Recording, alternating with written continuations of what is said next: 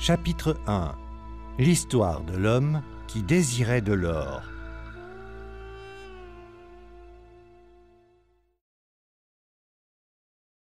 Bansir, fabricant de chars à Babylone, était complètement découragé. Assis sur le mur bas qui entourait sa propriété, il regardait tristement sa modeste demeure et l'atelier ouvert dans lequel attendait un char partiellement terminé. Sa femme apparaissait fréquemment dans l'embrasure de la porte. Ses regards furtifs dans sa direction lui rappelaient que le sac à provisions était presque vide et qu'il aurait dû s'atteler à terminer le char, enfoncer les clous et tailler le bois, cirer et peindre, tendre le cuir sur les jantes des roues, le préparer à être livré afin de récupérer son dû chez son riche client. Néanmoins, son corps épais, musclé, était assis stoïquement sur le mur. Son esprit lent s'efforçait patiemment de démêler un problème auquel il n'avait pas de réponse. Le soleil tropical, chaud, si typique de la vallée de l'Euphrate, tapait impitoyablement. Des perles de transpiration s'étaient formées sur son front et coulaient sans discontinuer pour se perdre dans la jungle poilue qui couvrait son torse. Au-delà de sa demeure s'élevaient les hauts murs en terrasse entourant le palais du roi. À proximité, la tour peinte du temple de Belle fendait les cieux azur. Dans l'ombre de telle splendeur se trouvait sa modeste demeure, ainsi que de nombreux autres moins bien tenus et entretenus. Ainsi était Babylone, mélange de faste et de misère, de fortune éblouissante et de pauvreté désespérée, rassemblée sans plan ni système au sein des murs protecteurs de la ville. Dans son dos, s'il avait daigné se retourner et regarder, les chars bruyants des riches bousculaient et dispersaient les commerçants en sandales et les mendiants nu-pieds. Même les riches étaient à leur tour forcés vers les caniveaux, afin de libérer le passage pour les longues files d'esclaves porteurs d'eau, chargés des affaires du roi, chacun transportant une lourde outre pour arroser les jardins suspendus. Bansir était trop absorbé par ses problèmes pour entendre ou se laisser distraire par le tohu-bohu de la ville animée. Ce furent les vibrations inattendues des cordes d'une lyre familière qui le tirèrent de sa rêverie. Il se tourna pour voir le visage souriant, aimable, de son meilleur ami Kobe, le musicien. Que Dieu te bénisse généreusement, mon bon ami, commença Kobe avec un salut élaboré. Il me semble même qu'il a déjà été assez généreux pour t'épargner quelconque labeur. Je me réjouis avec toi de ta bonne fortune. Qui plus est, j'aimerais la partager avec toi. Je te prie, de ta bourse qui doit déborder, sans quoi tu serais occupé à travailler, extrais deux humbles shekels et prête-les-moi jusqu'après le festin des nobles de ce soir. Ils ne te manqueront pas qu'ils te seront déjà rendus. Si j'avais de shekels, répondit Bansir d'un ton sombre, je ne pourrais les prêter à quiconque, pas même à toi, mon meilleur ami, car il serait ma fortune, l'entièreté de ma fortune. Personne ne prête toute sa fortune, pas même à son meilleur ami. Quoi? s'exclama Kobi, sincèrement surpris. Tu n'as même pas un shekel dans ta bourse? Et tu restes assis là comme une statue sur un mur Pourquoi ne termines-tu pas ce char? Comment fais-tu pour repaître ton noble appétit? Cela ne te ressemble pas, mon ami. Où est passée ton énergie débordante? Quelque chose te bouleverse donc? Dieu t'a-t-il apporté des ennuis? Une tourmente venue de Dieu, sans aucun doute, convint Bansir. Elle a commencé par un rêve, un rêve insensé, dans lequel je pensais être un homme riche. Une bourse pleine pendait à ma ceinture, lourde de pièces. Il y avait des shekels que je lançais librement et nonchalamment aux mendiants. Il y avait des pièces d'argent avec lesquelles j'achetais des parures pour ma femme et tout ce que je désirais pour moi-même. Il y avait des pièces d'or qui me permettaient d'avoir confiance en l'avenir et de dépenser sans crainte l'argent. Un sentiment de contentement glorieux était né en moi. Tu n'aurais pas reconnu ton ami besogneux, pas plus que mon épouse, le visage déridé et rayonnant de bonheur. Elle était redevenue la jeune femme souriante des débuts de notre mariage.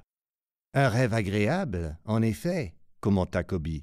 Mais pourquoi des sentiments si agréables que cela t'ont-ils transformé en statue morose sur un mur? Pourquoi, en effet? Parce que, lorsque je me suis réveillé et me suis souvenu combien ma bourse était vide, un sentiment de rébellion s'est emparé de moi. Discutons-en ensemble, car, comme les marins le disent, nous sommes dans le même bateau, tous les deux. Enfants, nous sommes allés consulter les prêtres pour apprendre leur sagesse. Jeunes hommes, nous avons partagé les plaisirs l'un de l'autre. Adultes, nous avons toujours été proches amis. Nous avons été des sujets contents de notre roi. Nous avons été satisfaits de travailler de longues heures et de dépenser nos revenus librement. Nous avons gagné beaucoup d'argent durant les années qui se sont écoulées. Or, pour connaître les joies qu'apporte la fortune, nous devons en rêver. Bah, sommes-nous davantage que des moutons idiots? Nous vivons dans la ville la plus riche du monde. Les voyageurs disent qu'aucune n'égale sa richesse. Autour de nous, les étalages de fortune sont légion, mais de celle-ci, nous n'en possédons rien. Au bout d'une demi-vie de dur labeur, toi, mon meilleur ami, as une bourse vide et me demande Puis-je t'emprunter la bagatelle de deux shekels jusqu'après le festin des nobles de ce soir? Et qu'ai-je à répondre? Ai-je dit Voici ma bourse, je suis heureux d'en partager le contenu? Non, je reconnais que ma bourse est aussi vide que la tienne. Quel est le problème? Pourquoi ne pouvons-nous posséder ni argent ni or, plus que le nécessaire pour nous nourrir et nous vêtir? Considère également nos fils continua Bansir. Ne suivent-ils pas les traces de leur père Doivent-ils, et leurs familles, et leurs fils, et les familles de leurs fils, tous vivre entourés de tels trésors d'or, mais, comme nous, se contenter de festoyer de lait de chèvre tourné et de porridge? Jamais, de toutes nos années d'amitié, je ne t'ai entendu parler comme cela, Bansir, dit Kobi perplexe. Jamais, en toutes ces années, je n'ai pensé cela avant aujourd'hui.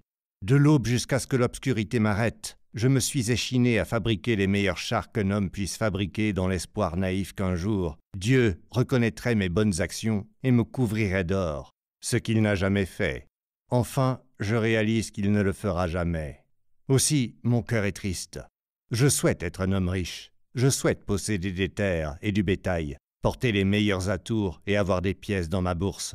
Je suis prêt à travailler pour ces choses avec toute la force de mon dos, toute l'habileté de mes mains, toute l'ingéniosité de mon esprit, mais je souhaite que mon labeur soit récompensé équitablement. Qu'est-ce qui ne va pas chez nous? Je te le redemande. Pourquoi ne pouvons-nous pas avoir notre part équitable des bonnes choses si abondantes, ou être ceux qui possèdent l'or avec lequel les acheter? Si seulement je connaissais la réponse, répondit Kobi. Je ne suis pas plus satisfait que toi. Les revenus que m'apporte ma lyre disparaissent vite. Souvent, je dois planifier et calculer pour que ma famille n'ait pas faim. De même, en mon fort intérieur, je rêve de posséder une lyre assez grande pour véritablement chanter les notes qui surgissent dans mon esprit. Doté d'un tel instrument, je pourrais jouer de la musique plus belle qu'aucun roi n'en a jamais entendue. Et tu devrais posséder une telle lyre.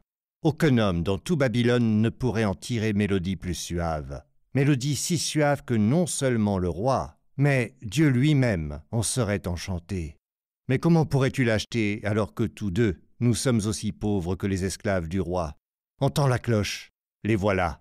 Bansir pointa du doigt la longue colonne de porteurs d'eau en nage, à moitié nus, gravissant laborieusement les rues étroites en provenance de la rivière.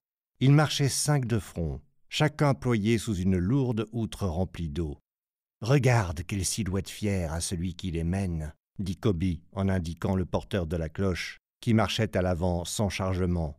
Un homme éminent dans son propre pays, il est facile de le voir. Il se trouve de nombreuses bonnes silhouettes dans la file, convint Bansir. Des hommes aussi bons que nous, des hommes blonds, de grande stature, venus du nord, des hommes noirs et souriants, venus du sud, des hommes bruns et petits, des pays plus proches, tous marchant ensemble, de la rivière au jardin, allant et venant, jour après jour, année après année, sans quelconque bonheur dont se réjouir. Des couches de paille sur lesquelles dormir, du porridge de céréales dures à manger.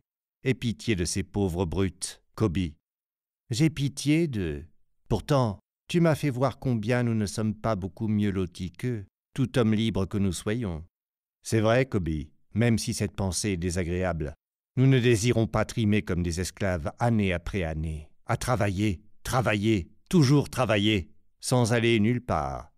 Et si nous découvrions comment d'autres ont acquis leur or et faisions comme eux, suggéra Kobi, peut-être y aurait-il un secret à apprendre si nous nous tournions vers les connaisseurs, répondit Bansir pensivement.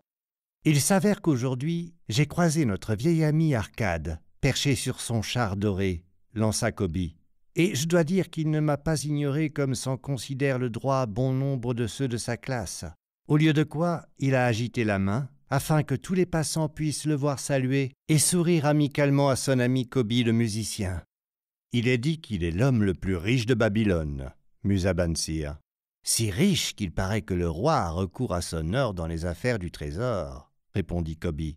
Si riche, renchérit Bansir, que si je le rencontrais au beau milieu de la nuit, j'aurais bien peur de vouloir mettre la main sur sa bourse bien remplie. Sottise, l'admonesta Kobi. La fortune d'un homme n'est pas dans sa bourse. Une bourse bien remplie se vide vite en l'absence d'une source d'or pour l'alimenter constamment. Les revenus d'Arcade remplissent constamment sa bourse, malgré ses dépenses généreuses. Des revenus, voilà ce qu'il nous faut, s'exclama Bantsir. Je souhaite avoir des revenus qui ruissellent dans ma bourse, que je sois assis sur un mur ou que je voyage dans des contrées lointaines. Arcade doit savoir comment un homme peut se créer des revenus. Penses-tu qu'il pourrait l'expliquer à un esprit aussi lent que le mien? Il me semble qu'il a enseigné ses connaissances à son fils, Nomazir, répondit Kobi. N'est-il pas allé à Nineveh et d'après ce qu'on raconte à l'auberge, devenu sans l'aide de son père l'un des hommes les plus riches de cette cité? Kobi, tu m'éclaires d'une pensée rare, dit Bansir, une lueur faisant étinceler ses yeux. Il ne coûte rien de demander de sages conseils à un bon ami, ce qu'Arcade a toujours été. Tant pis si nos bourses sont aussi vides qu'un nid de faucons de l'an dernier. Ne laissons pas cela nous retenir. Nous sommes là de ne pas posséder d'or, alors qu'il circule en abondance. Nous désirons devenir des hommes riches.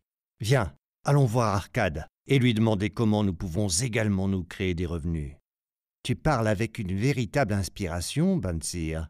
Tu m'as apporté une perspective nouvelle. Tu m'as fait réaliser la raison pour laquelle nous n'avons jamais établi de fortune. Nous ne l'avons jamais cherchée. Tu as travaillé avec patience pour fabriquer les chars les plus solides de Babylone.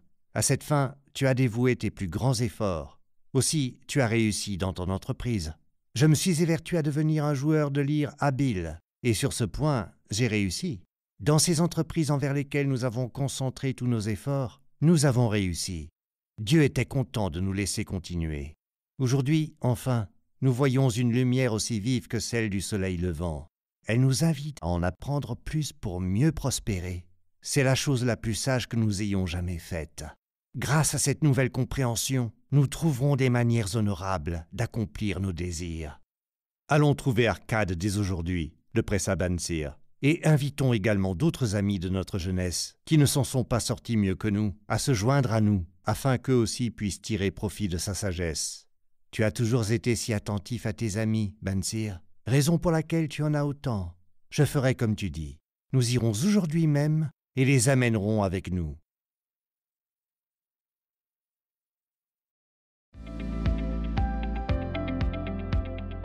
N'oubliez pas de vous abonner à la chaîne pour ne pas manquer les nouveaux livres.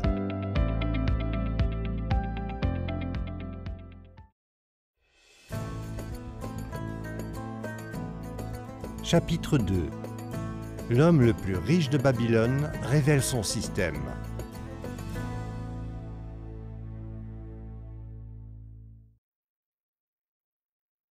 Dans l'ancienne Babylone, vivait autrefois un homme très riche nommé Arcade. Partout, il était connu pour son immense fortune.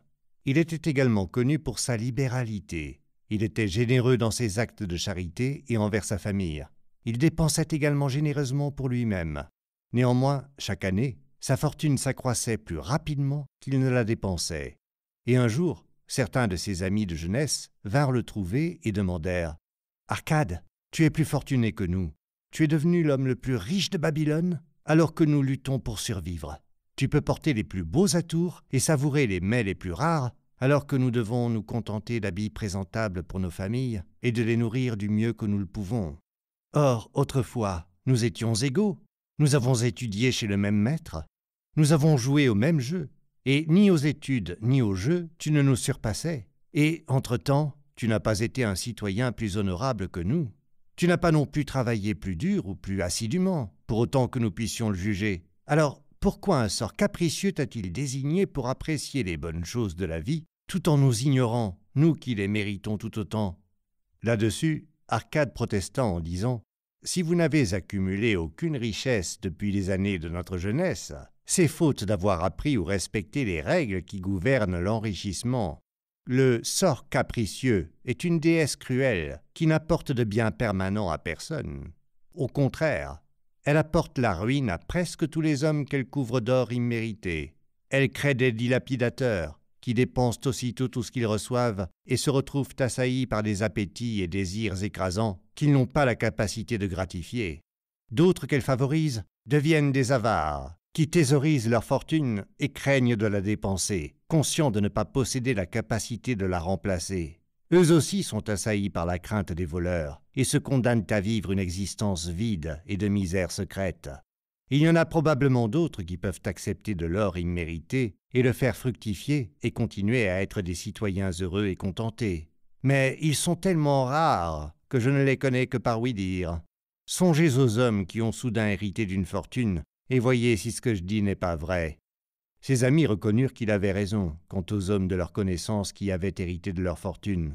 Ils le conjurèrent de leur expliquer comment il avait fait pour amasser une telle fortune. Aussi, il continua. Quand j'étais jeune, j'ai regardé autour de moi, et j'ai vu toutes les bonnes choses qui existaient pour apporter le bonheur et le contentement, et j'ai réalisé que la richesse augmentait leur pouvoir. La fortune est un pouvoir.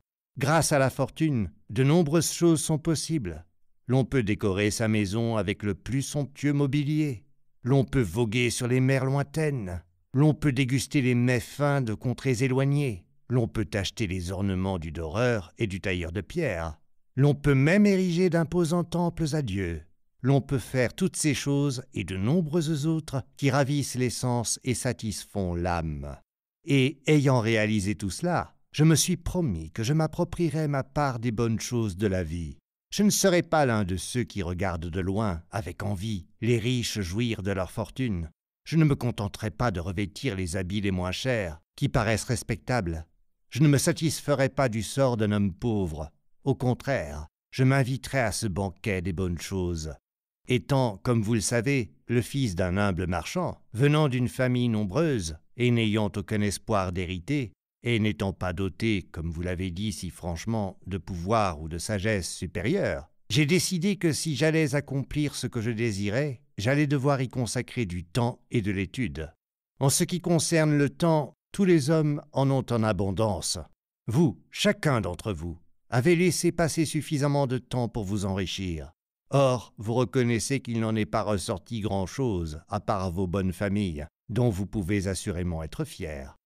En ce qui concerne l'étude, notre sage professeur ne nous a-t-il pas appris qu'il y avait deux sortes d'apprentissage La première qui traite des choses que nous avons apprises et connaissons déjà, la deuxième qui nous forme à découvrir ce que nous ignorons, par conséquent, j'ai décidé de découvrir comment l'on pouvait s'enrichir, et, après l'avoir découvert, d'en faire mon travail et de le faire bien. Car n'est-il pas sage d'essayer d'en profiter tant que nous résidons sous le soleil, puisque suffisamment de regrets nous envahiront lorsque nous partirons pour l'obscurité du monde des esprits Jeune homme, je travaillais en tant que scribe au hall des archives, et pendant de longues heures chaque jour, j'écrivais sur des tablettes d'argile.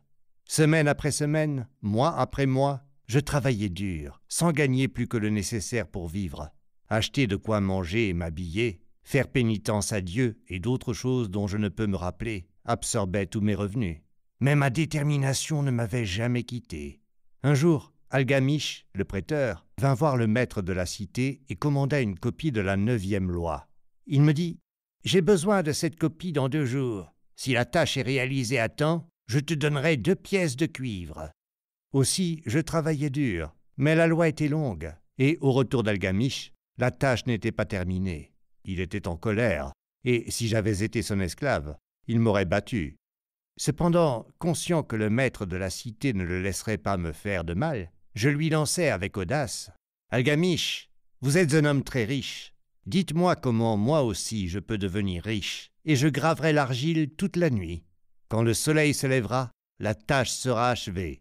Il me sourit et répondit Tu es un fripon impertinent, mais marché conclu. Je gravais pendant toute la nuit, au mépris de mes maux de dos et de l'odeur de la mèche qui me donnait mal à la tête, jusqu'à ce que mes yeux voient à peine.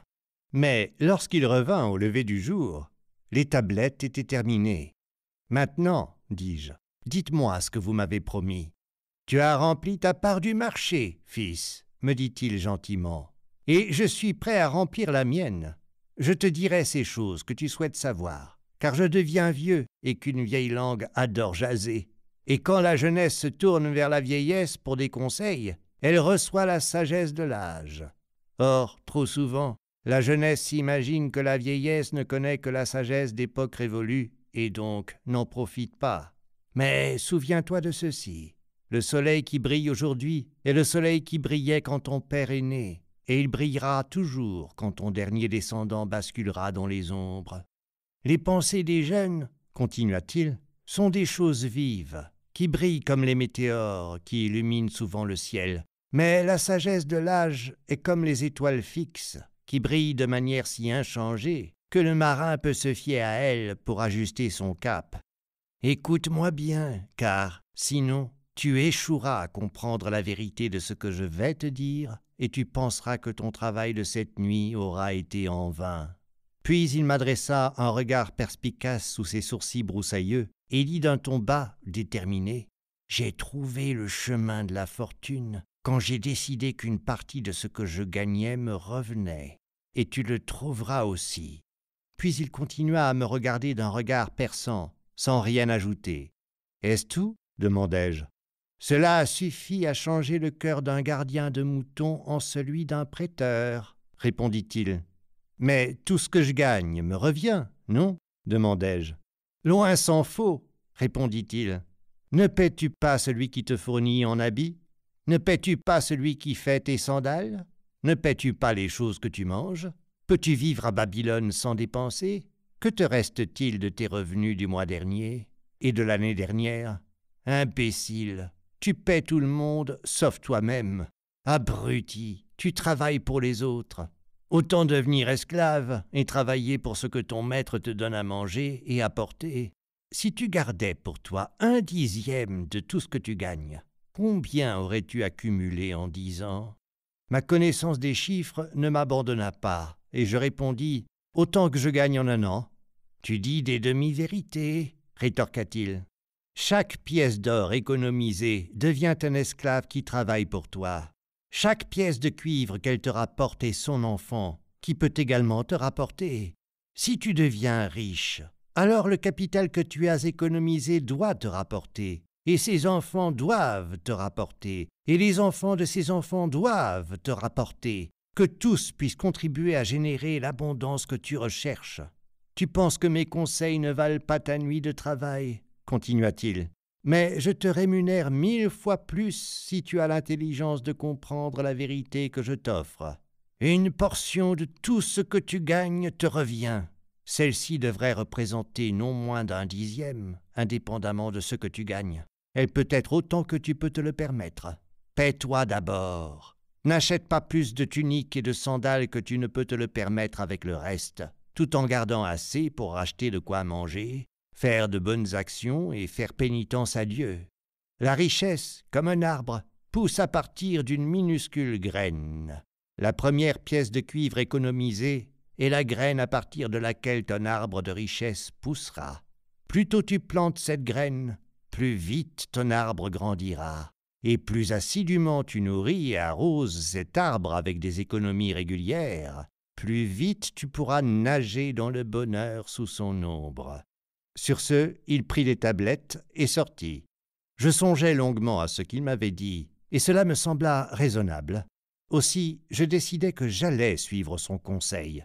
Chaque fois que j'étais payé, je prélevais une pièce pour chaque dix pièces de cuivre et je la cachais. Et tout étrange que cela puisse paraître, je n'étais pas plus à court de moyens qu'avant. Je remarquais à peine la différence à mesure que j'épargnais. Mais souvent, tandis que mes réserves s'accroissaient, J'étais tenté de tout dépenser sur certaines des bonnes choses qu'offraient les marchands, apportés par chameau ou par bateau depuis le territoire des Phéniciens. Mais, sagement, je m'en abstins.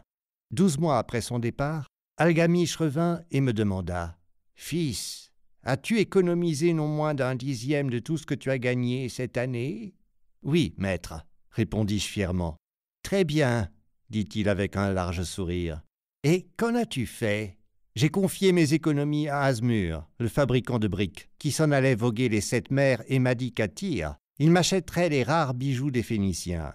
À son retour, nous les vendrons à prix fort et partagerons les bénéfices. Tous les imbéciles doivent apprendre, grogna-t-il. Mais pourquoi te fier à un fabricant de briques pour s'y connaître en bijoux? Irais-tu voir le boulanger pour en apprendre plus sur les étoiles? Non, parbleu, tu irais consulter l'astrologue si tu avais la capacité de réfléchir. Tes économies ne sont plus, jeune homme. Tu as arraché ton arbre de richesse par les racines. Mais plantes-en un autre, réessaie, et la prochaine fois, si tu veux des conseils sur les bijoux, consulte un bijoutier. Si tu veux comprendre la nature des moutons, va voir le berger. Les conseils sont donnés librement, mais attention à n'écouter que ceux qui en valent la peine. Celui qui demande conseil quant à son épargne à quelqu'un qui n'a pas d'expérience dans ce domaine le paiera de ses économies pour prouver la fausseté de ses opinions. Là-dessus, il s'en alla. Et les choses se passèrent comme il l'avait prédit, car les Phéniciens sont des canailles qui vendirent à Asmur des bouts de verre sans valeur, qui ressemblaient de loin à des gemmes. Toutefois, comme Algamiche me l'avait demandé, J'épargnais de nouveau chaque dixième pièce de cuivre, car j'en avais à présent pris l'habitude, et cela ne m'était plus difficile. Douze mois plus tard, Algamiche revint à la salle des scribes et s'adressa à moi. Quel progrès as-tu fait depuis la dernière fois J'ai économisé fidèlement, répondis-je, et j'ai confié mes économies à Aguerre, l'armurier, pour acheter du bronze. Tous les quatre mois, il me paie les intérêts. Très bien. Et que fais-tu des intérêts? J'organise un festin de miel, de bons vins et de gâteaux épicés. Je me suis également acheté une tunique pourpre. Et un jour, je me procurerai un jeune âne comme monture. Sur ce, Algamiche éclata de rire. Ah, tu manges les enfants de tes économies. Comment t'attends-tu à ce qu'ils te rapportent? Et comment peuvent-ils se multiplier et avoir des enfants qui te rapporteront eux aussi? En premier lieu, crée une armée d'esclaves dorés et puis tu pourras savourer sans le regretter de nombreux riches banquets. Là-dessus, il repartit de nouveau. Je ne le revis pas pendant deux ans, et lorsqu'il revint une fois de plus, son visage était très ridé, ses paupières lourdes, car il était devenu un très vieil homme, et il me dit Arcade, as-tu atteint la richesse dont tu rêvais? Et je répondis Pas encore tout ce que je désirais, mais des richesses, j'en ai, et elles me rapportent plus, et ce qu'elle me rapporte me rapporte encore plus.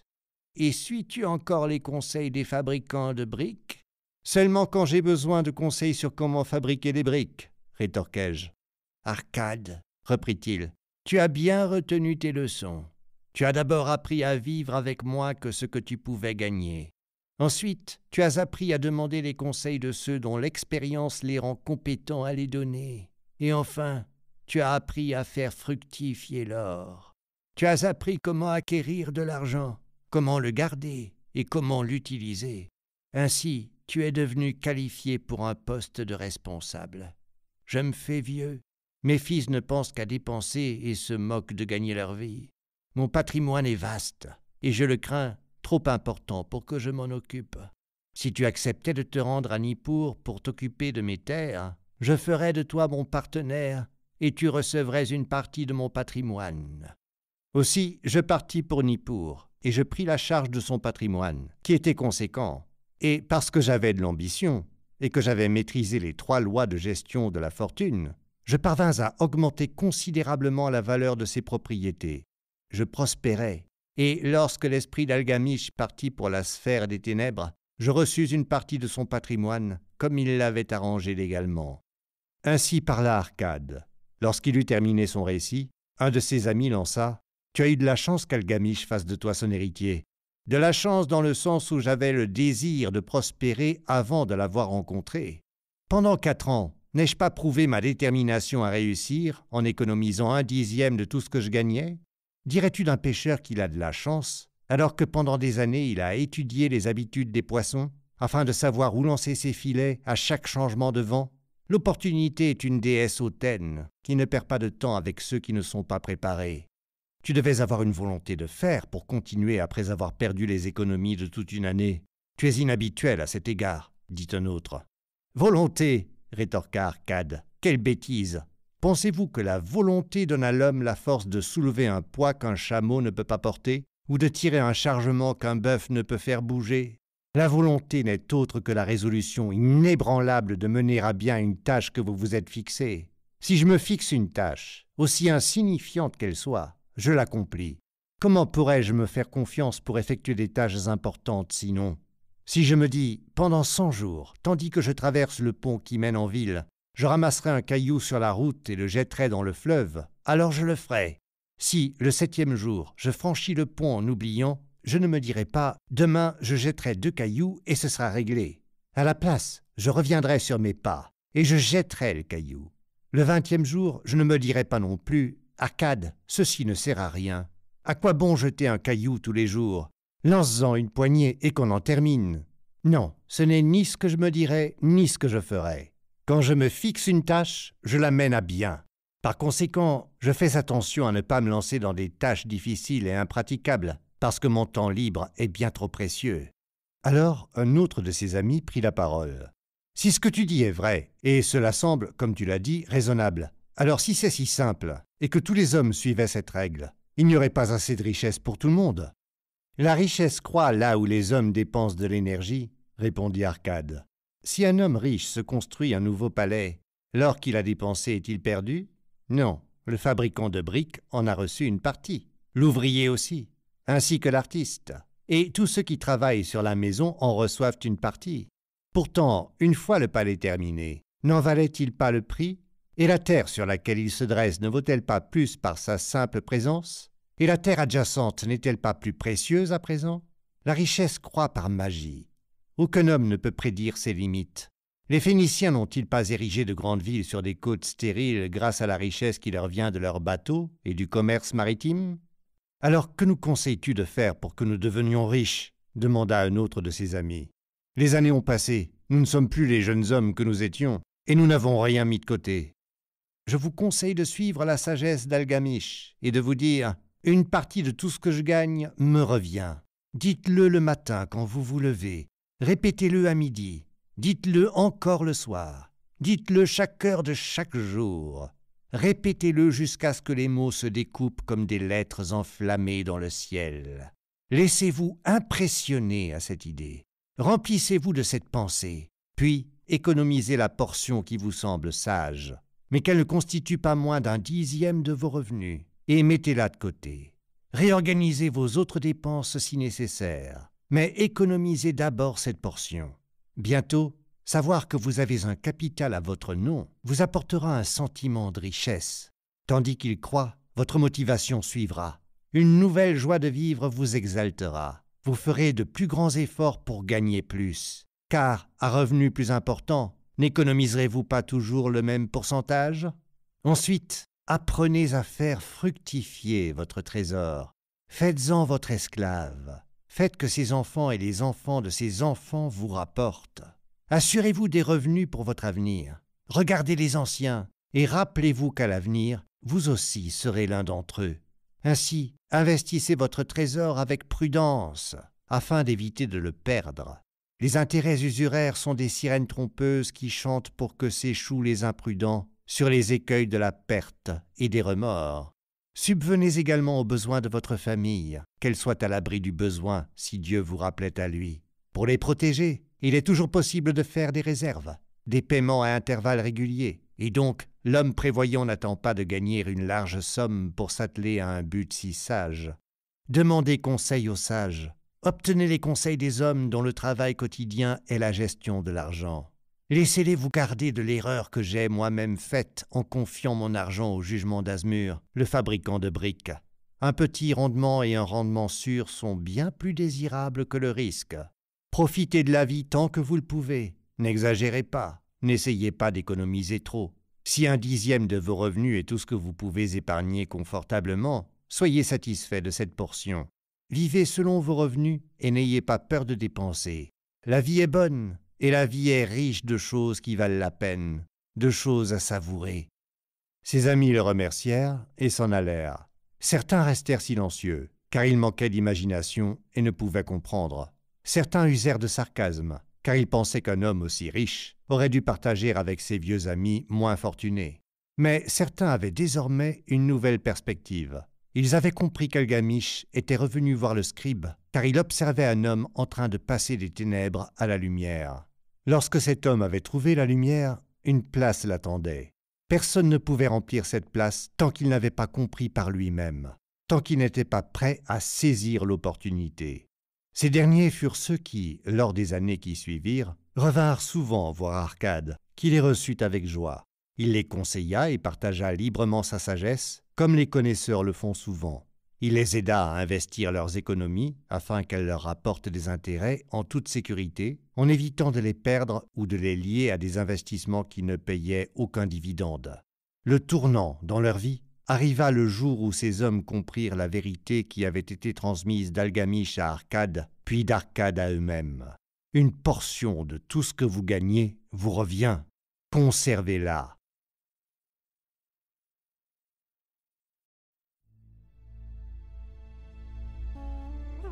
Chapitre 3 Sept remèdes à une bourse vide.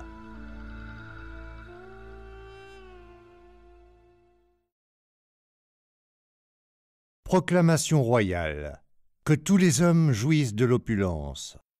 Oyez, oyez, mon peuple, l'ordre de votre roi. Babylone, notre ville bien-aimée, est la plus riche du monde entier. D'or, elle possède des richesses incalculables. Parce que quelques-uns de nos dignes citoyens connaissent les lois de l'opulence, ils sont devenus excessivement riches. Parce que bon nombre de nos citoyens ne connaissent pas ces lois, il reste pauvre. Ainsi, afin que tous mes fidèles sujets puissent apprendre les lois de l'opulence et acquérir de l'or, j'ai ordonné que la sagesse des riches soit enseignée à l'ensemble de mon peuple. Sachez que moi, votre roi, ai mis de côté sept jours pour l'étude des lois de la richesse. En ce dix-septième jour de la pleine lune, j'ordonne à tous mes loyaux sujets de se rendre auprès des maîtres que j'ai nommés dans chaque partie de notre ville, que chacun puisse partager équitablement les riches trésors de Babylone. Oyez, oyez, mon peuple, l'ordre de votre roi. Sargon, roi de Babylone. L'histoire des sept remèdes à une bourse vide. La gloire de Babylone perdure. Malgré le passage des siècles, elle a conservé la réputation d'être la plus riche des cités et d'abriter des trésors fabuleux. Pourtant, cela ne fut pas toujours le cas. L'opulence de Babylone était due à la sagesse financière de son peuple. Ses habitants durent d'abord apprendre comment devenir riches. Lorsque le bon roi Sargon revint à Babylone après avoir vaincu ses ennemis, les Élamites, il se retrouva face à une grave situation. Le chancelier royal l'expliqua au roi ainsi. Après des années de grande prospérité accordées à notre peuple, par la construction des excellents canaux d'irrigation et des somptueux temples dédiés à Dieu, commandités par votre Majesté, à présent que ces œuvres sont achevées, le peuple semble incapable de subvenir à ses besoins. Les ouvriers n'ont pas d'emploi, les commerçants ont peu de clients, les fermiers sont incapables de vendre leurs produits. Le peuple n'a pas assez d'or pour subvenir à ses besoins. Mais où donc est passé tout l'or que nous avons investi dans ces grands chantiers de développement? demanda le roi. Je crains qu'il ne se soit concentré dans les mains de quelques hommes très riches de notre ville, répondit le chancelier. Il a glissé entre les doigts de la majorité de nos bonnes gens, aussi vite que le lait de chèvre passe à travers la passoire. Maintenant que le flux d'or s'est tari, la majorité du peuple n'a pu conserver sa part des gains. Le roi resta pensif un long moment. Puis il demanda Pourquoi si peu d'hommes peuvent-ils acquérir tout l'or? Parce qu'ils savent comment, Votre Excellence, répondit le chancelier. L'on ne peut condamner un homme de s'être enrichi parce qu'il sait comment, pas plus que l'on ne peut équitablement prendre à un homme ce qu'il a gagné équitablement, pour le donner à des hommes moins compétents. Mais pourquoi tous les hommes ne pourraient-ils pas apprendre comment s'enrichir, et ainsi devenir riches et prospères à leur tour demanda le roi. C'est tout à fait possible, Votre Excellence, mais qui pourrait le leur apprendre? Certainement pas les prêtres, car ils ne savent rien de comment gagner de l'argent. Qui sait mieux que quiconque comment devenir riche dans notre cité, chancelier? Demanda le roi. La question ne se pose pas, Votre Majesté. Qui a amassé la plus grande fortune à Babylone? Bien dit, mon bon chancelier. C'est Arcade. Il est l'homme le plus riche de Babylone. Convoque-le demain. Le lendemain, comme le roi l'avait demandé, Arcade apparut devant lui, droit et sémillant, malgré ses soixante-dix ans. Arcade, dit le roi, Est-il vrai que tu es l'homme le plus riche de Babylone? À ce que l'on dit, Votre Majesté, et nul ne le conteste. Comment es-tu devenu si riche? En saisissant les opportunités ouvertes à tous les citoyens de notre bonne ville. Tu es parti de rien Uniquement d'un grand désir de m'enrichir. À part cela, de rien, en effet. Arcade, continua le roi, notre ville est dans un triste état, car quelques-uns savent comment s'enrichir et ont par conséquent monopolisé toutes les richesses, tandis que la foule de nos citoyens ne comprend pas comment conserver la moindre part d'or qu'ils ont reçue. Il est de mon désir que Babylone soit la cité la plus opulente au monde. Ainsi, la ville doit être celle de nombreux hommes riches. Et donc, nous devons enseigner au peuple comment acquérir leur fortune. Dis-moi, Arcade, existe-t-il un secret pour s'enrichir? Peut-il être enseigné? C'est faisable, Votre Majesté. Ce qu'un homme sait peut être enseigné aux autres. Les yeux du roi rayonnèrent. Arcade, tu as prononcé les mots que je désirais entendre. Soutiendras-tu cette noble cause? Enseigneras-tu tes connaissances à une école de futurs enseignants dont chacun enseignera aux autres, jusqu'à ce qu'assez de mes sujets soient formés pour enseigner ces vérités à chaque citoyen digne de mon royaume? Arcade fit la révérence et répondit Je suis votre humble serviteur, à vos ordres. Quelles que soient les connaissances en ma possession, je me ferai un plaisir de les transmettre pour améliorer le sort de mes semblables et la gloire de mon roi que votre excellent chancelier organise ses cours pour cent hommes, et je leur enseignerai à chacun sept moyens qui m'ont aidé à renflouer ma bourse, alors qu'il n'y en avait pas de plus vide dans tout Babylone. Quinze jours plus tard, conformément à l'ordre du roi, les cent hommes choisis s'assemblèrent dans la grande salle du temple de la connaissance et s'assirent en demi-cercle sur des tapis colorés. Arcade s'installa à côté d'un petit tabouret sur lequel fumait une lampe sacrée, de laquelle émanait une odeur étrange et agréable. Regardez, l'homme le plus riche de Babylone, murmura un étudiant en donnant un coup de coude à son voisin lorsqu'Arcade se releva. Il n'est qu'un homme, comme nous tous. En tant que sujet fidèle de notre grand roi, commença Arcade, je me tiens devant vous à son service. Parce que j'étais autrefois un pauvre jeune homme qui désirait accéder à la fortune, et que j'ai découvert le savoir qui m'a permis de m'enrichir, il m'a demandé de vous transmettre mes connaissances. J'ai démarré ma fortune de la manière la plus humble qui soit. Je n'avais pas plus d'avantage que vous ou que tout autre citoyen de Babylone. La première réserve pour mon or était ma vieille bourse usée. Elle était vide et inutile, et pour cela je la haïssais. Je désirais qu'elle soit ronde et pleine, que l'or teinte à l'intérieur, et donc j'ai cherché tous les moyens pour renflouer ma bourse. J'en ai découvert sept. À vous tous, assemblés devant moi, j'expliquerai les sept remèdes à une bourse vide que je recommande à tous les hommes qui désirent s'enrichir. Chaque jour, pendant sept jours, je vous expliquerai un des sept remèdes. Écoutez attentivement les savoirs que je vais vous transmettre. Débattez-en avec moi, discutez-en entre vous. Apprenez ces leçons sur le bout des doigts afin que vous aussi puissiez planter dans votre bourse la graine de la fortune. D'abord, vous commencerez tous par ériger sagement votre propre fortune. Ensuite, vous serez qualifiés, et seulement alors pourrez enseigner ces vérités à d'autres. Je vais vous enseigner des manières simples de remplir une bourse vide. Voici la première marche menant au temple de l'opulence.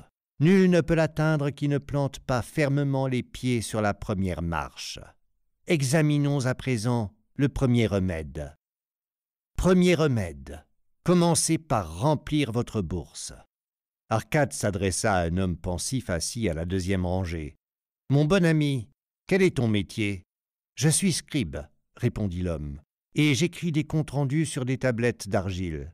C'est à ce même métier que j'ai moi-même gagné mes premières pièces. Ainsi, tu as eu la même opportunité de bâtir ta fortune que moi.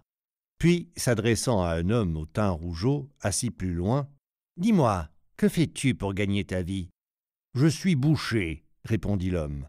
J'achète les chèvres que les fermiers élèvent, je les tue, et je vends leur viande aux ménagères et leur peau aux fabricants de sandales. Puisque tu travailles et gagnes également de l'argent, tu as en main les mêmes chances de réussite que moi. Et ainsi de suite, Arcade demanda à chacun son métier et son gagne-pain. Lorsqu'il eut terminé de les interroger, il dit Maintenant, chers étudiants, vous voyez que les hommes peuvent gagner leur vie à de nombreux métiers. Chaque métier est un flux d'or duquel le travailleur doit détourner par son labeur une portion vers sa propre bourse. Et donc, dans la bourse de chacun s'écoule un flot de pièces plus petits ou grands, suivant vos capacités. N'est-il pas? Là-dessus, ils s'accordèrent à dire que c'était le cas. Ensuite, continua Arcade, si chacun de vous désire se bâtir une fortune, n'est-il pas censé de commencer par exploiter cette source de richesse qu'il a déjà établie? Ils en convinrent tous. Puis Arcade se tourna vers un homme humble qui s'était déclaré vendeur d'œufs. Si tu choisis un de tes paniers et que tu le remplis chaque matin avec dix œufs, puis que tu en retires neuf chaque soir, que finira-t-il par se produire? Avec le temps, il débordera. Pourquoi? Parce que chaque jour, j'y mettrai plus d'eux que je n'en enlève. Et souriant, Arcade se tourna vers sa classe. Qui, ici, a une bourse vide? Au début, ils semblèrent amusés, puis ils éclatèrent de rire. Enfin, ils agitèrent leur bourse en riant. Bien, bien, continua-t-il. À présent, je vais vous révéler le premier remède que j'ai découvert pour remplir une bourse vide. Faites exactement ce que j'ai suggéré aux marchands d'œufs.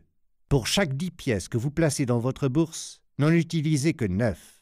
Votre bourse commencera à se renflouer et son poids croissant sera agréable dans votre main et une satisfaction pour votre âme. Ne ridiculisez pas mes conseils en raison de leur simplicité. La vérité est toujours simple. Je vous ai dit que je vous expliquerai comment j'ai bâti ma fortune. Voici mes débuts. Moi aussi, j'avais une bourse vide que je maudissais, car elle ne contenait rien pour satisfaire mes désirs. Mais lorsque j'ai commencé à ne sortir de ma bourse que neuf dixièmes de ce que j'y avais mis, elle a commencé à enfler, et la vôtre enflera aussi. Maintenant, laissez-moi vous raconter une étrange vérité dont je ne connais pas la raison. Lorsque j'ai cessé de dépenser plus de neuf dixièmes de mes revenus, je m'en suis sorti aussi bien qu'avant. Je n'étais pas plus à court de fonds qu'avant. De plus, rapidement, j'ai commencé à gagner plus facilement qu'avant. C'est assurément une loi de Dieu que celui qui épargne et ne dépense qu'une certaine portion de ses revenus gagnera plus d'or. Pareillement, l'or fuit celui dont la bourse est vide. Que désirez-vous le plus? Est-ce la gratification de pouvoir vous offrir vos désirs chaque jour? Un bijou, un bel atour, de meilleurs habits, plus de nourriture, des choses vite utilisées et oubliées? Ou est-ce posséder un patrimoine substantiel, Or, terre, troupeaux, marchandises, investissements rentables. Les pièces que vous déboursez vous apportent les premiers. Les pièces que vous économisez vous apporteront ces derniers. Et ceci, chers étudiants, est le premier moyen que j'ai découvert pour enflouer une bourse.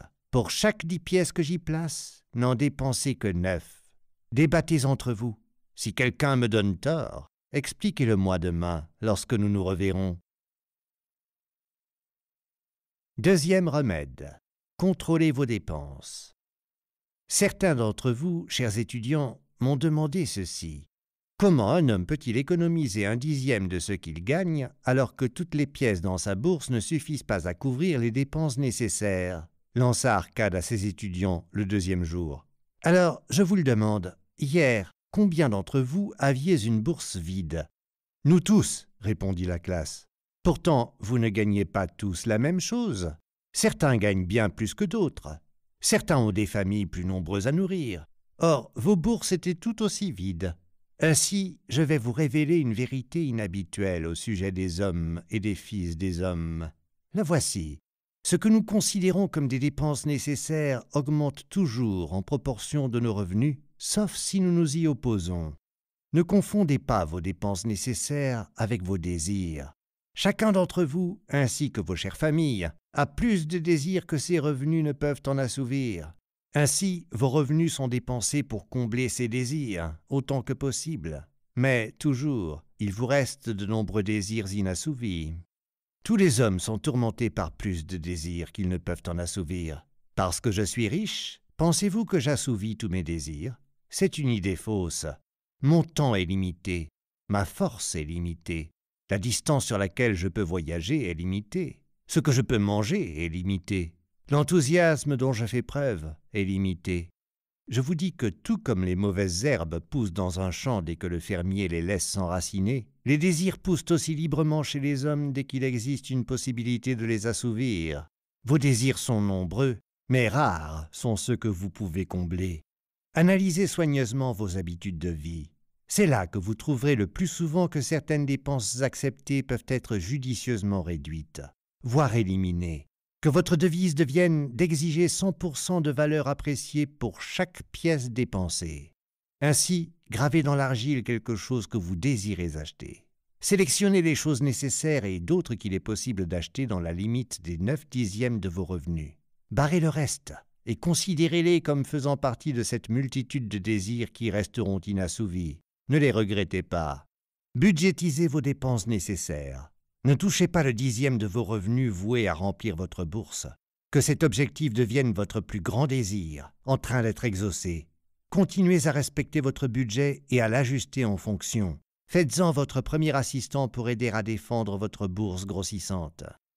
Là-dessus, un des étudiants, vêtu d'une tunique rouge et dorée, se leva et dit Je suis un homme libre. Je crois qu'il est de mon droit de profiter des bonnes choses dans la vie. Et donc, je m'oppose à l'asservissement à un budget qui détermine combien je peux dépenser et pourquoi. J'ai le sentiment que cela ne ferait que retirer du plaisir à ma vie et ferait de moi à peine plus qu'un âne de bas porteur d'un fardeau. Mais dis-moi, mon ami, qui déterminerait ton budget? demanda Arcade. Je le ferai moi-même, répondit le contestataire. Dans ce cas, si ton âne de bas pouvait budgétiser son fardeau, y inclurait-il des rennes, des tapis et de lourdes barres d'or? Point du tout. Il inclurait du foin, des céréales et une outre d'eau pour les trajets dans le désert. La raison d'être d'un budget est d'aider ta bourse à se remplir. Il permet d'assurer que tu satisfasses à toutes les nécessités et, autant que faire se peut, à tes autres désirs. Il te permet de réaliser tes désirs les plus chers, en les défendant contre tes souhaits occasionnels. Comme une lumière vive dans une grotte sombre, ton budget permet d'identifier les fuites dans ta bourse et de les faire cesser en contrôlant tes dépenses à des fins définies et satisfaisantes. Ceci est donc le deuxième moyen pour remplir sa bourse.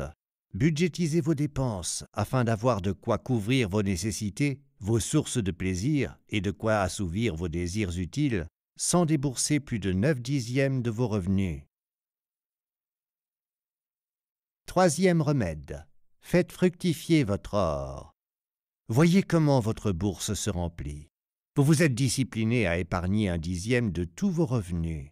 Vous avez contrôlé vos dépenses pour protéger votre trésor croissant. À présent, nous allons envisager des moyens d'exploiter et d'accroître votre trésor. Il est satisfaisant pour la bourse et pour l'âme chiche de posséder de l'or, mais l'or qui dort ne rapporte rien. L'or que nous économisons à partir de nos revenus n'est que le début. Ce sont les revenus qu'il rapportera qui bâtiront notre fortune déclara Arcade à ses étudiants le troisième jour. Ainsi, comment pouvons-nous faire fructifier notre or? Mon premier investissement fut infructueux, et je perdis tout. Je narrerai ce récit plus tard. Mon premier investissement fructueux fut un prêt que je fis à un homme appelé Agar, un armurier. Une fois l'an, il se procurait d'importantes cargaisons de bronze achetées outre-mer pour l'utiliser dans sa forge. Parce qu'il ne possédait pas le capital nécessaire pour payer les marchands, il empruntait chez ceux qui avaient des économies. C'était un homme honorable. Il remboursait ses dettes, ainsi qu'un intérêt respectable à mesure qu'il vendait ses boucliers. Chaque fois que je lui faisais un prêt, je lui prêtais également l'intérêt qu'il m'avait payé. Ainsi, en plus d'augmenter mon capital, celui-ci me rapportait d'autant plus. Le plus gratifiant était de récupérer ces sommes dans ma bourse.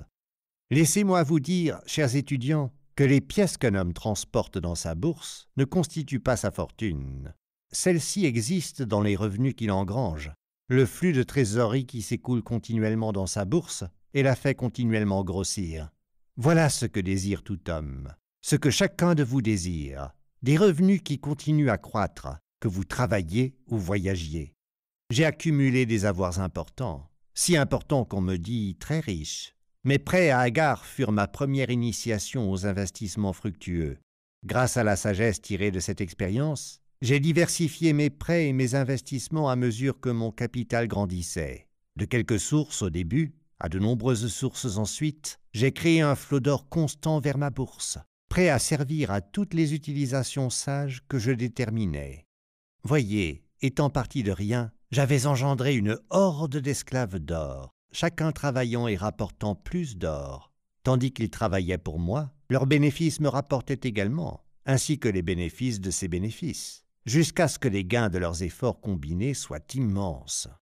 L'or s'accroît rapidement même à partir de revenus raisonnables, comme vous le verrez dans l'exemple suivant.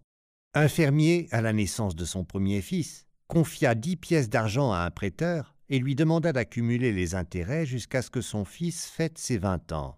Ce que fit le prêteur, et il convint que les intérêts seraient d'un quart de la valeur tous les quatre ans. Puisque la somme qu'il avait mise de côté était pour son fils, le fermier demanda que les intérêts soient ajoutés au capital. Lorsque le garçon fêta ses vingt ans, le fermier retourna voir le prêteur pour réclamer son dû. Le prêteur lui expliqua que, parce que la somme avait été augmentée par les intérêts composés, les dix pièces d'argent initiales étaient devenues trente et une pièces et demie. Le fermier fut ravi, et puisque son fils n'avait pas besoin de l'argent, il le laissa entre les mains du prêteur. Quand son fils fêta ses cinquante ans, que son père était désormais passé dans l'autre monde, le prêteur paya au fils, en règlement, cent soixante-sept pièces d'argent. Ainsi, en cinquante ans, l'investissement s'était multiplié près de dix-sept fois grâce aux intérêts. Voici donc le troisième moyen pour remplir une bourse vide. Faire fructifier chaque pièce afin qu'elle se reproduise comme les troupeaux au champ et vous amène un flux d'argent qui s'écoule constamment dans votre bourse. Quatrième remède. Protégez votre trésor contre les pertes. La malchance est attirée par ce qui brille. L'or dans la bourse d'un homme doit être gardé avec fermeté, au risque d'être perdu. Ainsi, il est sage de commencer par gagner de petits montants et apprendre à les protéger avant que Dieu ne nous en confie de plus grands, commença Arcade le quatrième jour de son cours. Chaque possesseur d'or est tenté par les opportunités qui lui font miroiter la possibilité de gagner de plus grands montants en investissant dans des projets assez plausibles. Souvent, ses amis et ses proches se lancent avidement dans de tels investissements, et le presse de suivre leur exemple. Le premier principe sensé de l'investissement est d'assurer la sécurité de votre capital. Est-il sage de vous laisser tenter par des gains plus importants que vous pourriez perdre votre capital? Je ne le pense pas. La pénalité de ce risque est une perte probable. Analysez minutieusement chaque assurance avant de vous séparer de votre trésor, qu'il puisse être récupéré sans encombre. Ne vous laissez pas tromper par vos désirs romantiques d'accroître rapidement votre capital. Avant de le prêter à un débiteur, assurez-vous vous-même de sa solvabilité et de sa réputation à cet égard, afin de ne pas lui faire involontairement cadeau de votre trésor durement gagné. Avant de l'investir dans un domaine ou un autre, familiarisez-vous avec les dangers qui pourraient l'assaillir. Mon premier investissement fut pour moi une tragédie à l'époque. J'avais confié les prudentes économies d'une année entière à un fabricant de briques appelé Asmur, qui voguait outre-mer et qui, à Tyr, avait accepté de m'acheter les rares joyaux des Phéniciens. Nous comptions vendre ceux-ci à son retour et diviser les bénéfices. Les Phéniciens, ces crapules, lui vendirent des bouts de verre. Mon trésor fut perdu. Aujourd'hui, mon expérience me montrerait tout de suite la folie de confier l'achat de bijoux à un fabricant de briques. Ainsi, je vous conseille du haut de la sagesse de mon propre vécu, ne faites pas trop confiance à votre bon sens lorsque vous confiez vos trésors au piège potentiel des investissements. Il vaut mieux, de loin, consulter ceux qui ont l'expérience de gérer de l'argent pour en retirer des bénéfices. Ces conseils sont donnés gratuitement lorsqu'ils sont demandés et pourraient posséder une valeur égale en or à la somme que vous comptez investir. En vérité, telle est leur véritable valeur, si ces conseils vous évitent de perdre votre capital. Voici donc le quatrième moyen pour renflouer sa bourse, et d'une grande importance s'il empêche votre bourse d'être vidée d'un seul coup alors qu'elle était bien remplie. Limitez vos pertes et protégez votre trésor en investissant votre capital uniquement là où il sera en sécurité, là où il pourra être récupéré si c'est désirable et là où il générera un intérêt convenable. Consultez les connaisseurs. Obtenez les conseils d'hommes avisés dans la gestion rentable de l'or que leur sagesse vous évite des investissements hasardeux. Cinquième remède. Faites de votre propriété un investissement rentable. Si un homme utilise neuf parts de ses revenus pour vivre et profiter de la vie, et si toute portion de ces neuf parts peut être transformée en investissement rentable, sans nuire à son bien-être, alors son trésor grandira d'autant plus vite, commença Arcade lors de la cinquième leçon. Bien trop de nos hommes à Babylone élèvent leurs familles dans des habitations impropres. Ils paient des locations généreuses aux propriétaires exigeants pour des quartiers où leurs femmes n'ont pas la chance de faire pousser des fleurs qui leur ravissent le cœur et où leurs enfants n'ont de place pour jouer à leurs jeux que dans des ruelles sales. La famille d'un homme ne peut profiter de la vie tant qu'elle n'a pas un terrain où les enfants peuvent jouer dans la terre propre et où les femmes peuvent non seulement faire pousser des fleurs, mais également des cultures pour nourrir leur famille. Le cœur d'un homme est ravi lorsqu'il peut manger les figues de son arbre et les raisins de sa vigne. Posséder son propre domicile et en faire un endroit qu'il est fier d'entretenir apporte l'assurance dans son cœur et un regain d'effort dans toutes ses entreprises. Ainsi, je recommande que chaque homme possède le toit qui les abrite, lui et les siens. Il n'est pas impossible pour tout homme bien intentionné de posséder sa propre maison, notre bon roi n'a-t-il pas tant étendu les murs de Babylone qu'à l'intérieur de leur enceinte se trouvent maintenant de nombreuses terres inutilisées qui peuvent être achetées pour des montants plus que raisonnables? De plus, je vous dis, chers étudiants, que les prêteurs considèrent favorablement les désirs de ceux qui souhaitent acquérir un domicile et des terres pour leur famille. Vous pouvez aisément emprunter pour payer le fabricant de briques et le bâtisseur à des fins si louables tant que vous êtes en mesure de présenter une portion raisonnable de la somme nécessaire que vous avez vous-même mise de côté pour cette raison. Alors, quand la maison sera construite, vous pourrez rembourser le prêteur aussi régulièrement que vous payez le propriétaire, car chaque remboursement réduira vos dettes au prêteur, et quelques années suffiront à rembourser son prêt. Ensuite, votre bon cœur sera ravi de posséder une propriété de valeur à part entière, dont le seul coût sera l'impôt du roi. De plus, quand votre femme se rendra à la rivière pour nettoyer vos tuniques, elle pourra ramener chaque fois une outre remplie d'eau pour arroser les cultures. Ainsi, les avantages de posséder sa propre maison sont nombreux. Cela réduit grandement le coût de la vie et permet de dépenser plus d'argent pour votre propre plaisir et l'assouvissement de vos désirs. Voici donc le cinquième moyen pour renflouer une bourse vide.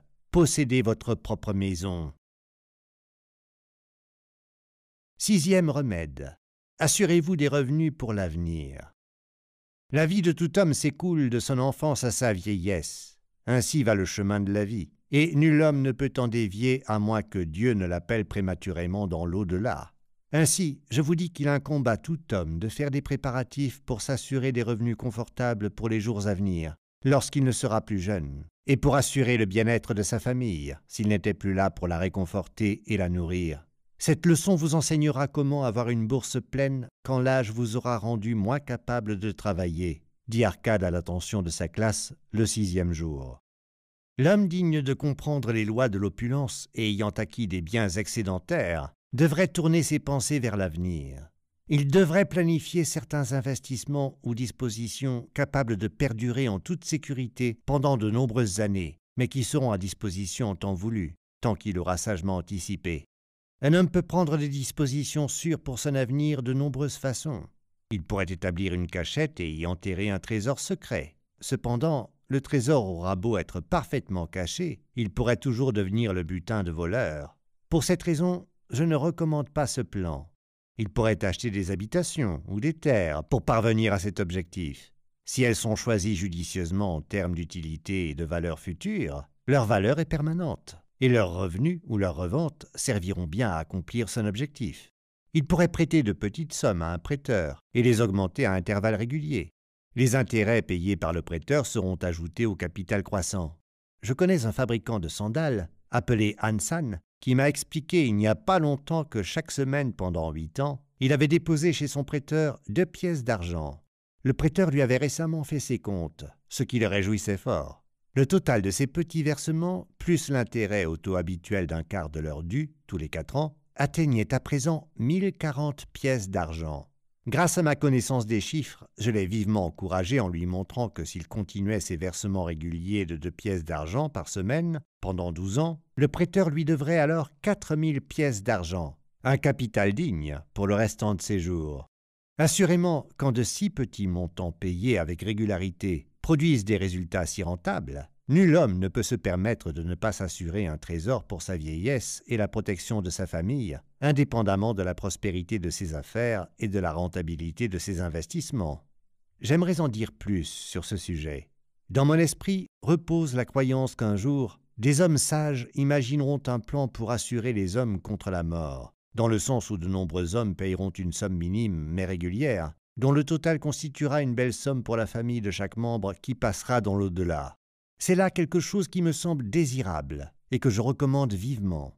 Mais aujourd'hui, cela n'est pas possible, car ce plan ne peut opérer qu'en transcendant la vie de tout homme ou partenariat. Il doit être aussi stable que le trône du roi. Un jour, je suis sûr qu'un tel plan se réalisera, et qu'il sera une bénédiction pour de nombreux hommes, car dès le premier petit versement, une fortune sera à disposition de la famille de chaque membre s'il décède. Mais parce que nous vivons à notre époque et non aux époques à venir, nous devons prendre avantage des moyens et manières disponibles pour accomplir notre objectif. Ainsi, je recommande à tous les hommes d'écarter toute menace d'une bourse vide dans leur troisième âge en employant des méthodes sages et bien pensées. Car une bourse vide est une terrible tragédie pour l'homme incapable de travailler ou la famille sans patriarche. Voici donc le sixième moyen pour enflouer une bourse. Prévoyez et subvenez à l'avance aux besoins de votre grand âge et à la protection de votre famille. Septième remède. Augmentez votre capacité à gagner. En ce jour, je vais vous parler, chers étudiants, de l'un des remèdes les plus vitaux pour acquérir une bourse vide. Pourtant, je ne vais pas parler de l'or, mais de vous, des hommes sous les toilettes multicolores assis devant moi. Je vais vous parler de ces choses dans les esprits et les vies des hommes, qui jouent en faveur ou en défaveur de leur succès, commença Arcade lors du septième jour de son cours. Il n'y a pas si longtemps, un jeune homme qui désirait emprunter de l'argent vint me voir. Quand je l'interrogeais sur la cause de son besoin, il se plaignit que ses revenus n'étaient pas suffisants pour couvrir ses dépenses. Là-dessus, je lui expliquai que, dans ce cas, il n'était pas un client intéressant pour le prêteur, puisqu'il ne possédait aucune capacité de gain excédentaire pour rembourser son prêt. Ce dont tu as besoin, jeune homme, lui dis-je, c'est de gagner plus d'argent. Qu'as-tu fait pour augmenter tes revenus Tout ce que je peux, répondit-il. Par six fois ces deux dernières lunes, j'ai approché mon maître pour exiger qu'il augmente ma paye. En vain. Nul homme ne peut demander plus souvent que cela. Nous pourrions rire de sa simplicité, bien qu'il possédât l'un des prérequis vitaux pour augmenter ses revenus. En son fort intérieur, il avait le désir ardent de gagner plus, un désir convenable et louable. Avant l'accomplissement vient le désir. Vos désirs doivent être fermes et précis. Les désirs généraux ne sont que de faibles envies. Qu'un homme veuille être riche ne sert pas à grand-chose. Qu'un homme désire cinq pièces d'or est un désir tangible, qu'il peut œuvrer pour l'accomplir. Lorsqu'il a soutenu fermement et résolument son désir d'obtenir cinq pièces d'or, il peut ensuite trouver des moyens d'obtenir dix pièces, et puis vingt pièces, et ensuite mille pièces, et voyez, il est devenu riche. En apprenant comment accomplir son petit désir précis, il a acquis l'expérience nécessaire pour accomplir un désir plus conséquent.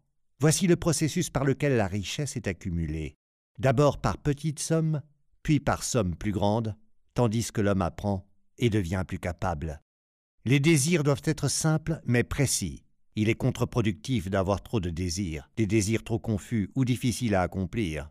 À mesure qu'un homme se perfectionne dans sa vocation, il en va de même pour sa capacité à gagner. À l'époque où j'étais un humble scribe, gravant l'argile pour quelques piécettes de cuivre par jour, j'avais constaté que d'autres scribes travaillaient plus que moi et gagnaient plus. Ainsi, je décidai que je ne me laisserais plus surpasser. Il ne me fallut pas longtemps pour découvrir la raison de leur plus grand succès. Je m'intéressais plus à mon travail, je me concentrais mieux sur ma tâche. Je devenais plus persévérant dans mes efforts, et rapidement, rares furent ceux qui pouvaient écrire plus de tablettes par jour que moi. Assez promptement, mes compétences augmentées furent récompensées, et je n'eus pas à exiger par six fois que mon maître reconnaisse mes efforts. Plus nous avons de connaissances, plus nous pouvons gagner. Celui qui cherche à en apprendre plus sur son art sera richement récompensé. S'il est artisan, il pourrait chercher à apprendre les méthodes et les outils des artisans les plus compétents dans son domaine. S'il est juriste ou guérisseur, il pourrait consulter et échanger des connaissances avec ses pairs.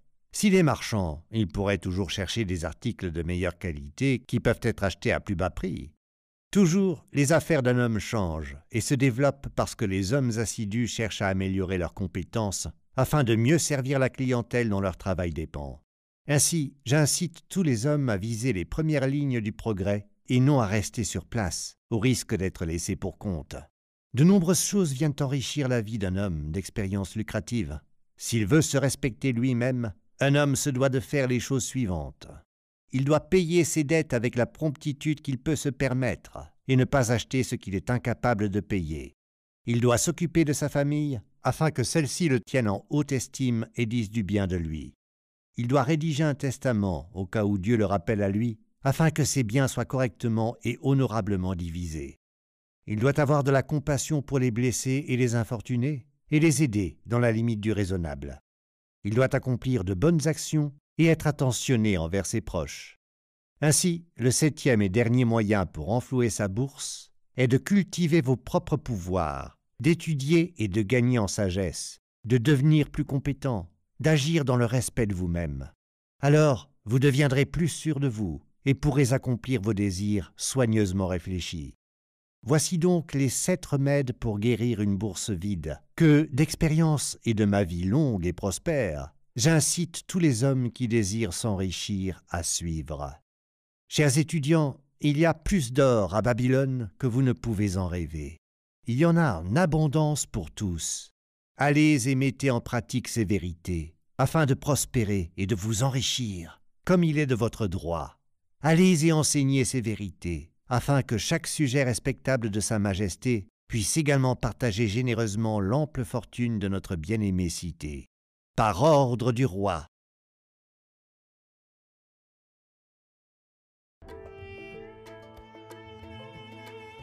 Chapitre 4 Le débat de la chance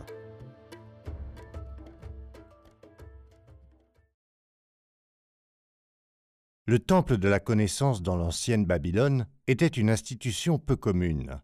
Dans cet édifice spacieux, de nombreux hommes se regroupaient chaque soir autour de leur maître préféré pour discuter de sujets intéressants. Au sein des murs de ce temple, tous les hommes étaient égaux. Ici, l'esclave le plus humble pouvait discuter sur un pied d'égalité avec un prince de la maison royale. Quand Arcade arriva dans son coin attitré un certain soir, quatre-vingts hommes l'attendaient, assis sur les petits tapis. De quoi allons-nous discuter ce soir? s'enquit Arcade. J'ai un sujet, hasarda un tisserand de haute taille en se levant, comme le voulait la coutume. En ce jour, j'ai eu de la chance, car j'ai trouvé une bourse qui contenait quelques pièces d'or.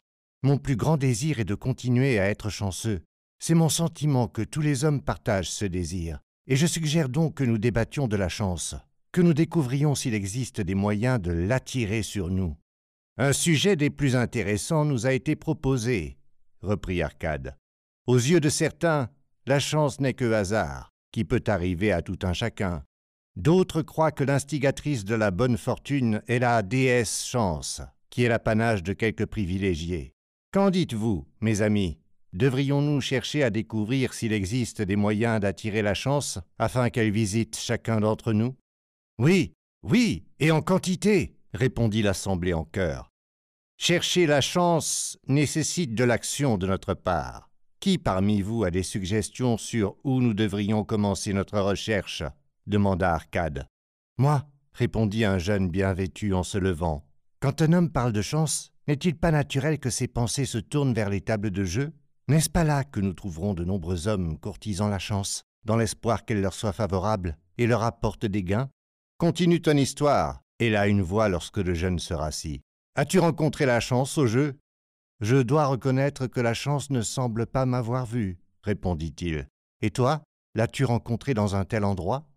Un bon début, interrompit Arcade. Nous nous retrouvons ici pour examiner chaque question sous tous les aspects.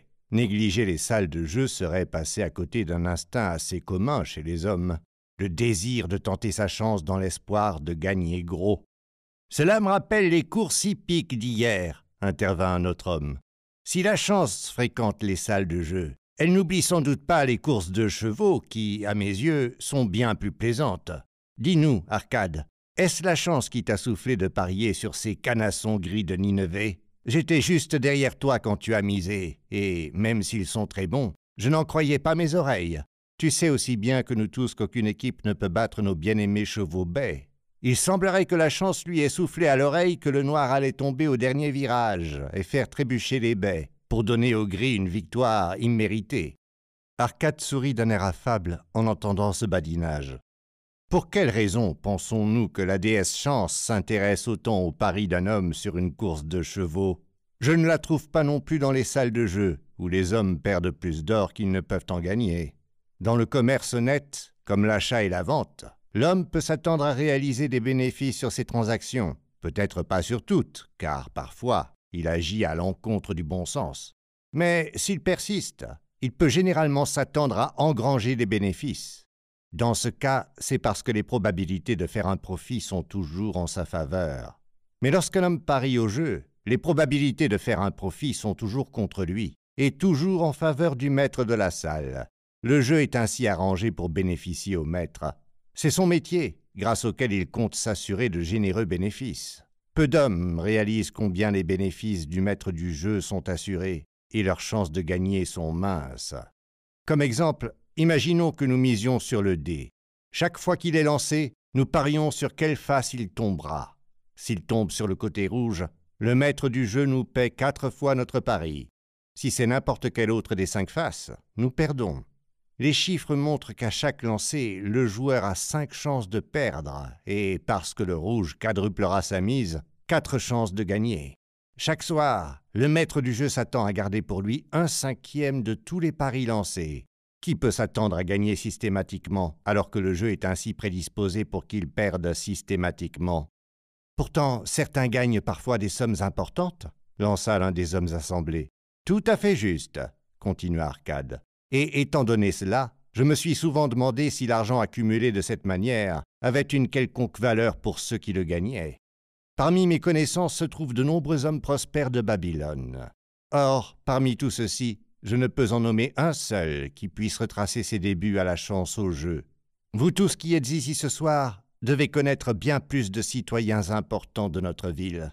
Il m'intéresserait de savoir combien de nos citoyens éminents peuvent remercier les salles de jeu pour leur première pièce ou les suivantes. Qu'en dites-vous? Un silence prolongé suivit sa question. Enfin, une voix s'enquit. Ta question inclut-elle le maître du jeu? Si aucun d'entre vous ne peut penser à quelqu'un d'autre, Attendez, qu'en est-il de vous-même? Y a-t-il parmi nous des gagnants systématiques qui hésitent à nous conseiller sur la source de leurs gains? Son défi fut suivi par un grognement sonore fusant du fond, repris et propagé par d'autres, au milieu de rires. Il semblerait que nous soyons loin de la réponse, marmonna l'un d'eux. Qui parmi vous a eu un jour la chance, comme notre ami le tisserand aujourd'hui, de trouver de l'or ou des objets précieux? Quoi Personne? Alors cette chance doit être d'une sorte rare. Alors qui, parmi vous, a eu la chance à portée de main, mais l'a laissé s'échapper? De nombreuses mains se levèrent. Parlez, apprenez-nous comment elle s'est échappée. Qui veut commencer? Un vieux marchand se leva et lissa sa tunique blanche raffinée. Avec votre permission, très honorable Arcade, et mes chers amis, J'aimerais vous relater un récit qui illustre combien la chance peut approcher un homme et comment son manque de clairvoyance lui permet de la laisser s'échapper à sa grande perte. Il y a de nombreuses années, alors que j'étais jeune homme, jeune marié et bien parti pour gagner ma vie, mon père vint me voir un jour et m'incita vivement à participer à un investissement. Le fils d'un de ses bons amis avait remarqué une parcelle de terrain aride non loin des murs extérieurs de notre ville. Elle se trouvait en surplomb du canal, là où l'eau ne pouvait l'atteindre. Le fils de l'ami de mon père avait conçu un plan pour acquérir ce terrain, construire trois grandes roues à aubes actionnées par des bœufs, et ainsi élever les eaux porteuses de vie vers ce sol fertile. Cela fait, il comptait diviser le terrain en plus petites parcelles et les vendre aux résidents de la ville pour les cultiver. Le fils de l'ami de mon père ne possédait pas d'or en suffisance pour achever un tel projet. Comme moi, il était un jeune homme qui gagnait assez bien sa vie. Son père, comme le mien, était un homme à la famille nombreuse et aux moyens limités. Il avait donc décidé d'intéresser un groupe d'hommes afin de les associer à ce projet. Le groupe comprenait douze hommes, dont chacun devait gagner un salaire et accepter de verser un dixième de ses revenus au projet jusqu'à ce que le terrain soit prêt à être vendu. Ensuite, les bénéfices seraient partagés équitablement, proportionnellement à l'investissement de chacun. Toi, mon fils, me dit mon père, tu es encore un jeune homme. Il est grandement désirable que tu commences à te bâtir un patrimoine de valeur, afin que tu sois respecté parmi les hommes. Je désire que tu tires profit des connaissances et des erreurs irréfléchies de ton père. C'est ce que je désire le plus ardemment, père, répondis-je. Alors voici ce que je te conseille. Fais ce que j'aurais dû faire à ton âge. Investis un dixième de tes revenus dans des projets prometteurs. Grâce à ce dixième de tes revenus et ce qu'il te rapportera par la suite, tu pourras, avant d'avoir atteint mon âge, avoir accumulé de nombreux biens précieux. Tes paroles sont celles d'un sage, père. Je désire grandement m'enrichir, mais mes revenus peuvent être utilisés pour tant de choses. Ainsi, j'hésite à faire ce que tu conseilles. Je suis jeune, j'ai tout mon temps.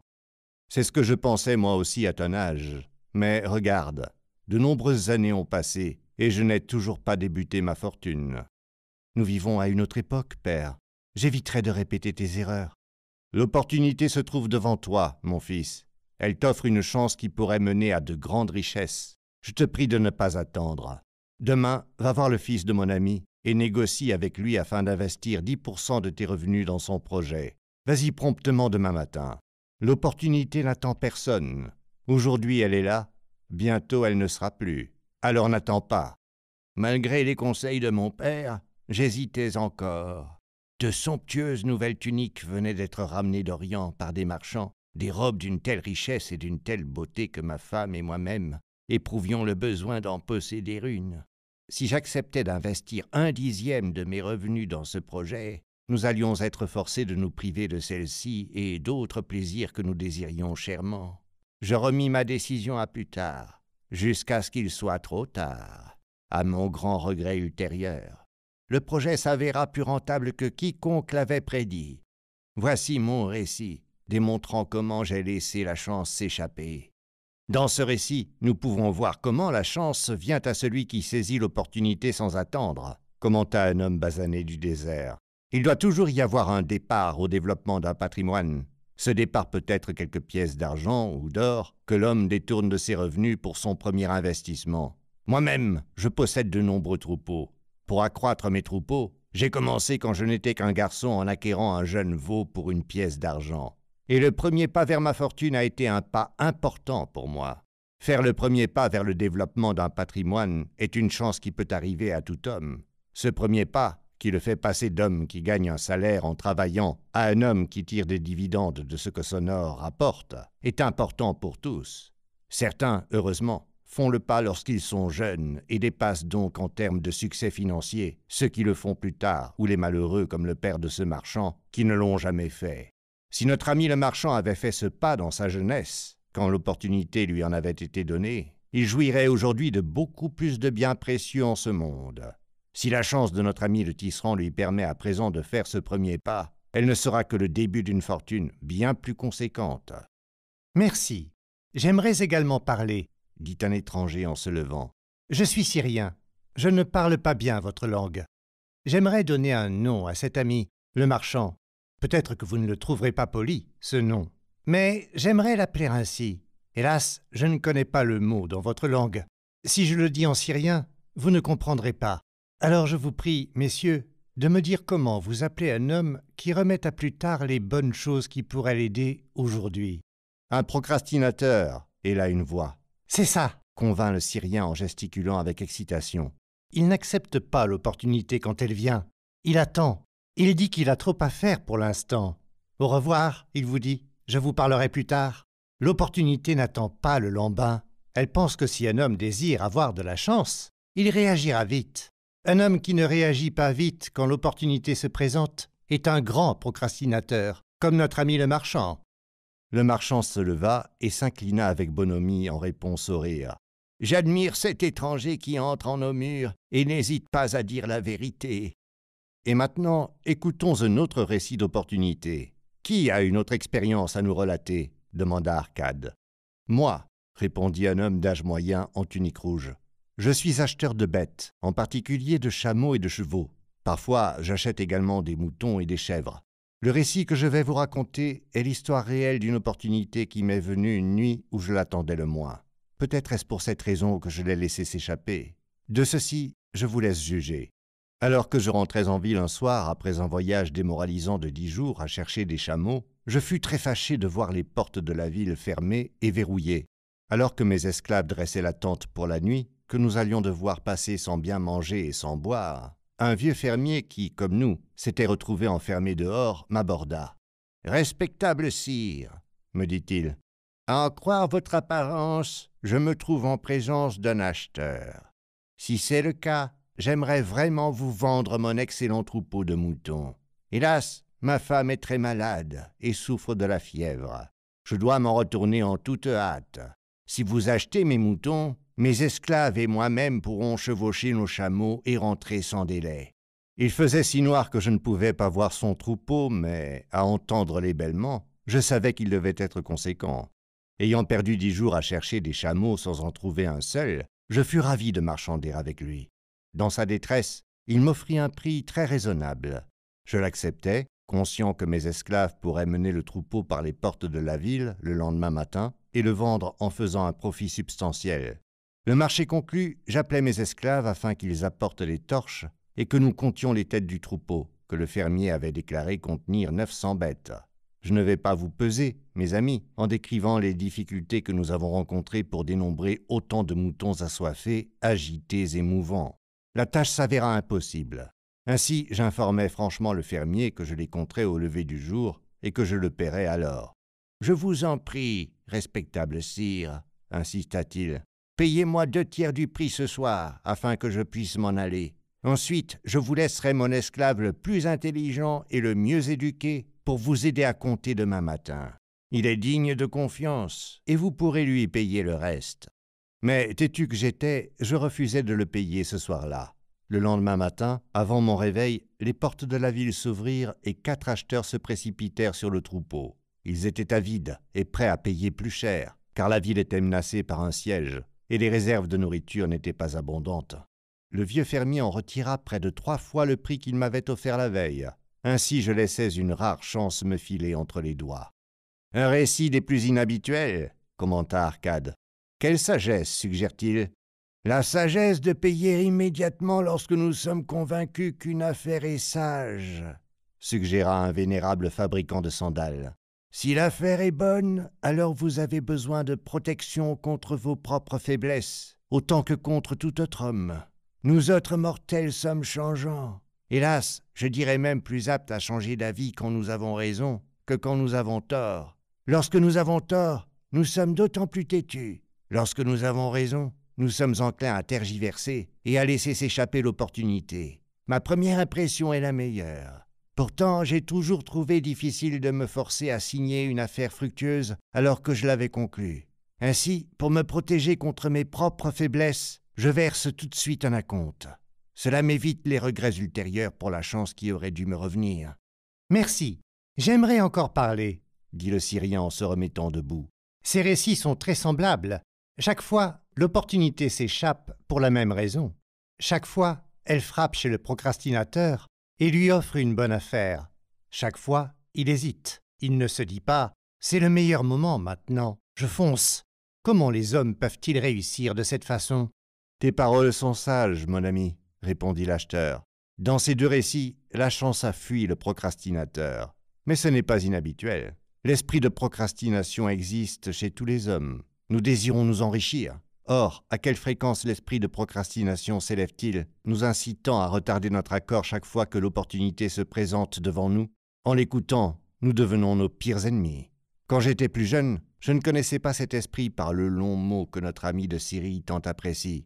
J'ai d'abord pensé que c'était le manque de bon sens qui m'avait fait perdre de nombreuses affaires rentables. Plus tard, je l'ai mis sur le compte de mon entêtement. Enfin, je l'ai reconnu pour ce qu'il était l'habitude de remettre inutilement à plus tard alors que l'action est requise, l'action prompte et décisive, comme j'ai détesté voir se révéler sa vraie nature. Avec l'âpreté d'un âne sauvage attaché à un char, je me suis libéré de cet ennemi de ma réussite. Merci. J'aimerais poser une question à monsieur le marchand, dit le Syrien. Vous portez des robes de qualité, pas comme celles d'un pauvre. Vous parlez comme un homme prospère. Dites-nous, Écoutez-vous maintenant la voix de la procrastination quand elle vous souffle à l'oreille? Comme notre ami l'acheteur, j'ai moi aussi dû reconnaître et conquérir la procrastination, répondit le marchand. Pour moi, elle s'est révélée être un ennemi, m'épiant toujours, attendant de contrecarrer mes accomplissements. Le récit que j'ai conté n'est que l'une des nombreuses fois où la procrastination a fait fuir mes opportunités. Une fois comprise, elle n'est pas difficile à conquérir.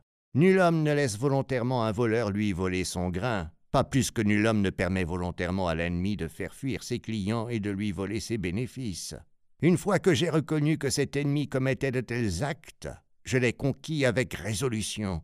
De même, chaque homme doit dompter son propre esprit de procrastination afin de pouvoir partager les riches trésors de Babylone. Qu'en dis-tu, Arcade? Tu es l'homme le plus riche de Babylone, et bon nombre proclament que tu es également le plus chanceux. Es-tu d'accord avec moi? Nul homme n'atteint le succès désiré qui n'a pas complètement écrasé l'esprit de procrastination en lui. C'est exactement comme tu le dis, reconnut Arcade. Pendant toute ma longue existence, j'ai vu les générations suivre les générations, progresser dans les domaines du commerce, de la science et de l'apprentissage qui mènent au succès dans la vie. Des opportunités se sont présentées à tous ces hommes. Certains les ont saisis et ont progressé vers l'assouvissement de leurs désirs les plus chers, mais la majorité a hésité, fléchi et s'est laissé distancer. Arcade se tourna vers le tisserand. Tu nous as suggéré de débattre de la chance. Dis-nous à présent ce que tu penses du sujet. Je vois la chance sous un nouveau jour. Je l'avais considérée comme un heureux et désirable hasard qui pouvait arriver à un homme sans effort de sa part. Je réalise à présent que l'on n'attire pas sur nous de tels événements.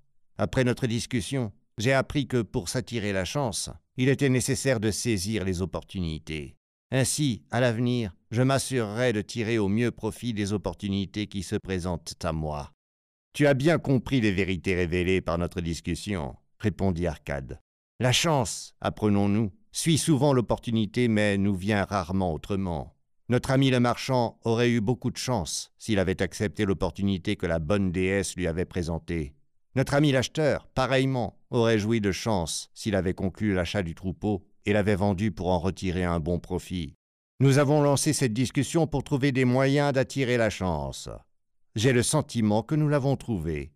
Ces deux récits ont illustré comment la chance suit l'opportunité.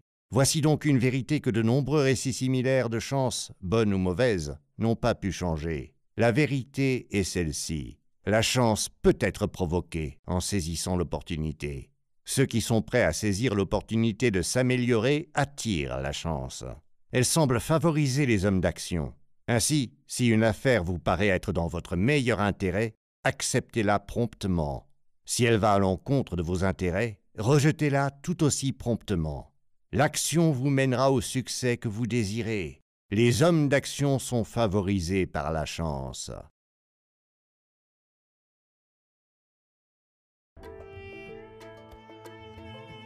Chapitre 5 L'histoire des cinq lois de l'or.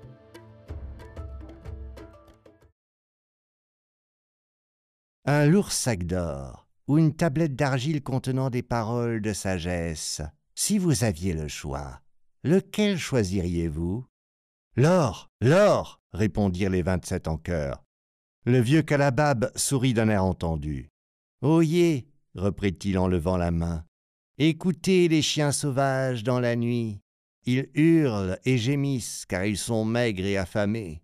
Or, si vous les nourrissez, que font-ils? Ils se battent et se pavanent, puis ils se battent et se pavanent encore, sans penser au lendemain qui se lèvera assurément. Il en va de même avec les fils de l'homme. Donnez-leur le choix entre l'or et la sagesse, et que font-ils? Ils ignorent la sagesse et dilapident l'or. Le lendemain, ils gémissent car ils n'ont plus d'or. L'or est réservé à ceux qui connaissent et respectent ses lois. Calabab resserra sa tunique blanche autour de ses jambes minces, car une brise nocturne fraîche s'était levée. Parce que vous m'avez servi fidèlement durant ce long voyage, que vous vous êtes bien occupé de mes chameaux, que vous avez peiné sans vous plaindre en traversant les sables chauds du désert, et que vous avez bravement combattu les voleurs qui ont cherché à piller ma marchandise, je vous conterai ce soir l'histoire des cinq lois de l'or, que vous n'avez encore jamais entendues. Écoutez et prêtez grande attention à mes paroles, car si vous en comprenez le sens et en tenez compte, dans les jours à venir, vous aurez beaucoup d'or. Il s'interrompit pour faire plus grande impression. Au-dessus de leur tête, Les étoiles brillaient vivement dans les cieux bleu nuit dégagés de Babylone. Derrière le groupe se dressaient leurs tentes délavées, enfoncées avec des piquets pour les protéger des potentielles tempêtes du désert. À côté des tentes étaient soigneusement empilés des ballots de marchandises, couverts de peau. À proximité, le troupeau de chameaux était étendu sur le sable, certains en train de ruminer, d'autres en train de ronfler bruyamment. Tu nous as conté de nombreuses bonnes histoires, Calabab, déclara le chef de caravane. Nous nous fions à ta sagesse pour nous guider demain, quand notre service prendra fin. Je n'ai fait que vous raconter mes aventures dans des contrées lointaines et étranges. Ce soir, en revanche, je vais vous narrer la sagesse d'Arcade, homme sage et riche. Nous avons beaucoup entendu parler de lui, dit le chef de la caravane d'un ton incisif, car il est l'homme le plus riche ayant vécu à Babylone. Le plus riche, en effet, et ce parce qu'il était sage en ce qui concerne l'or, comme nul homme ne l'avait été avant lui. Ce soir, je vais vous confier sa grande sagesse, comme elle me l'a été transmise par Nomazir, son fils, il y a de nombreuses années à Nineveh, quand j'étais jeune garçon.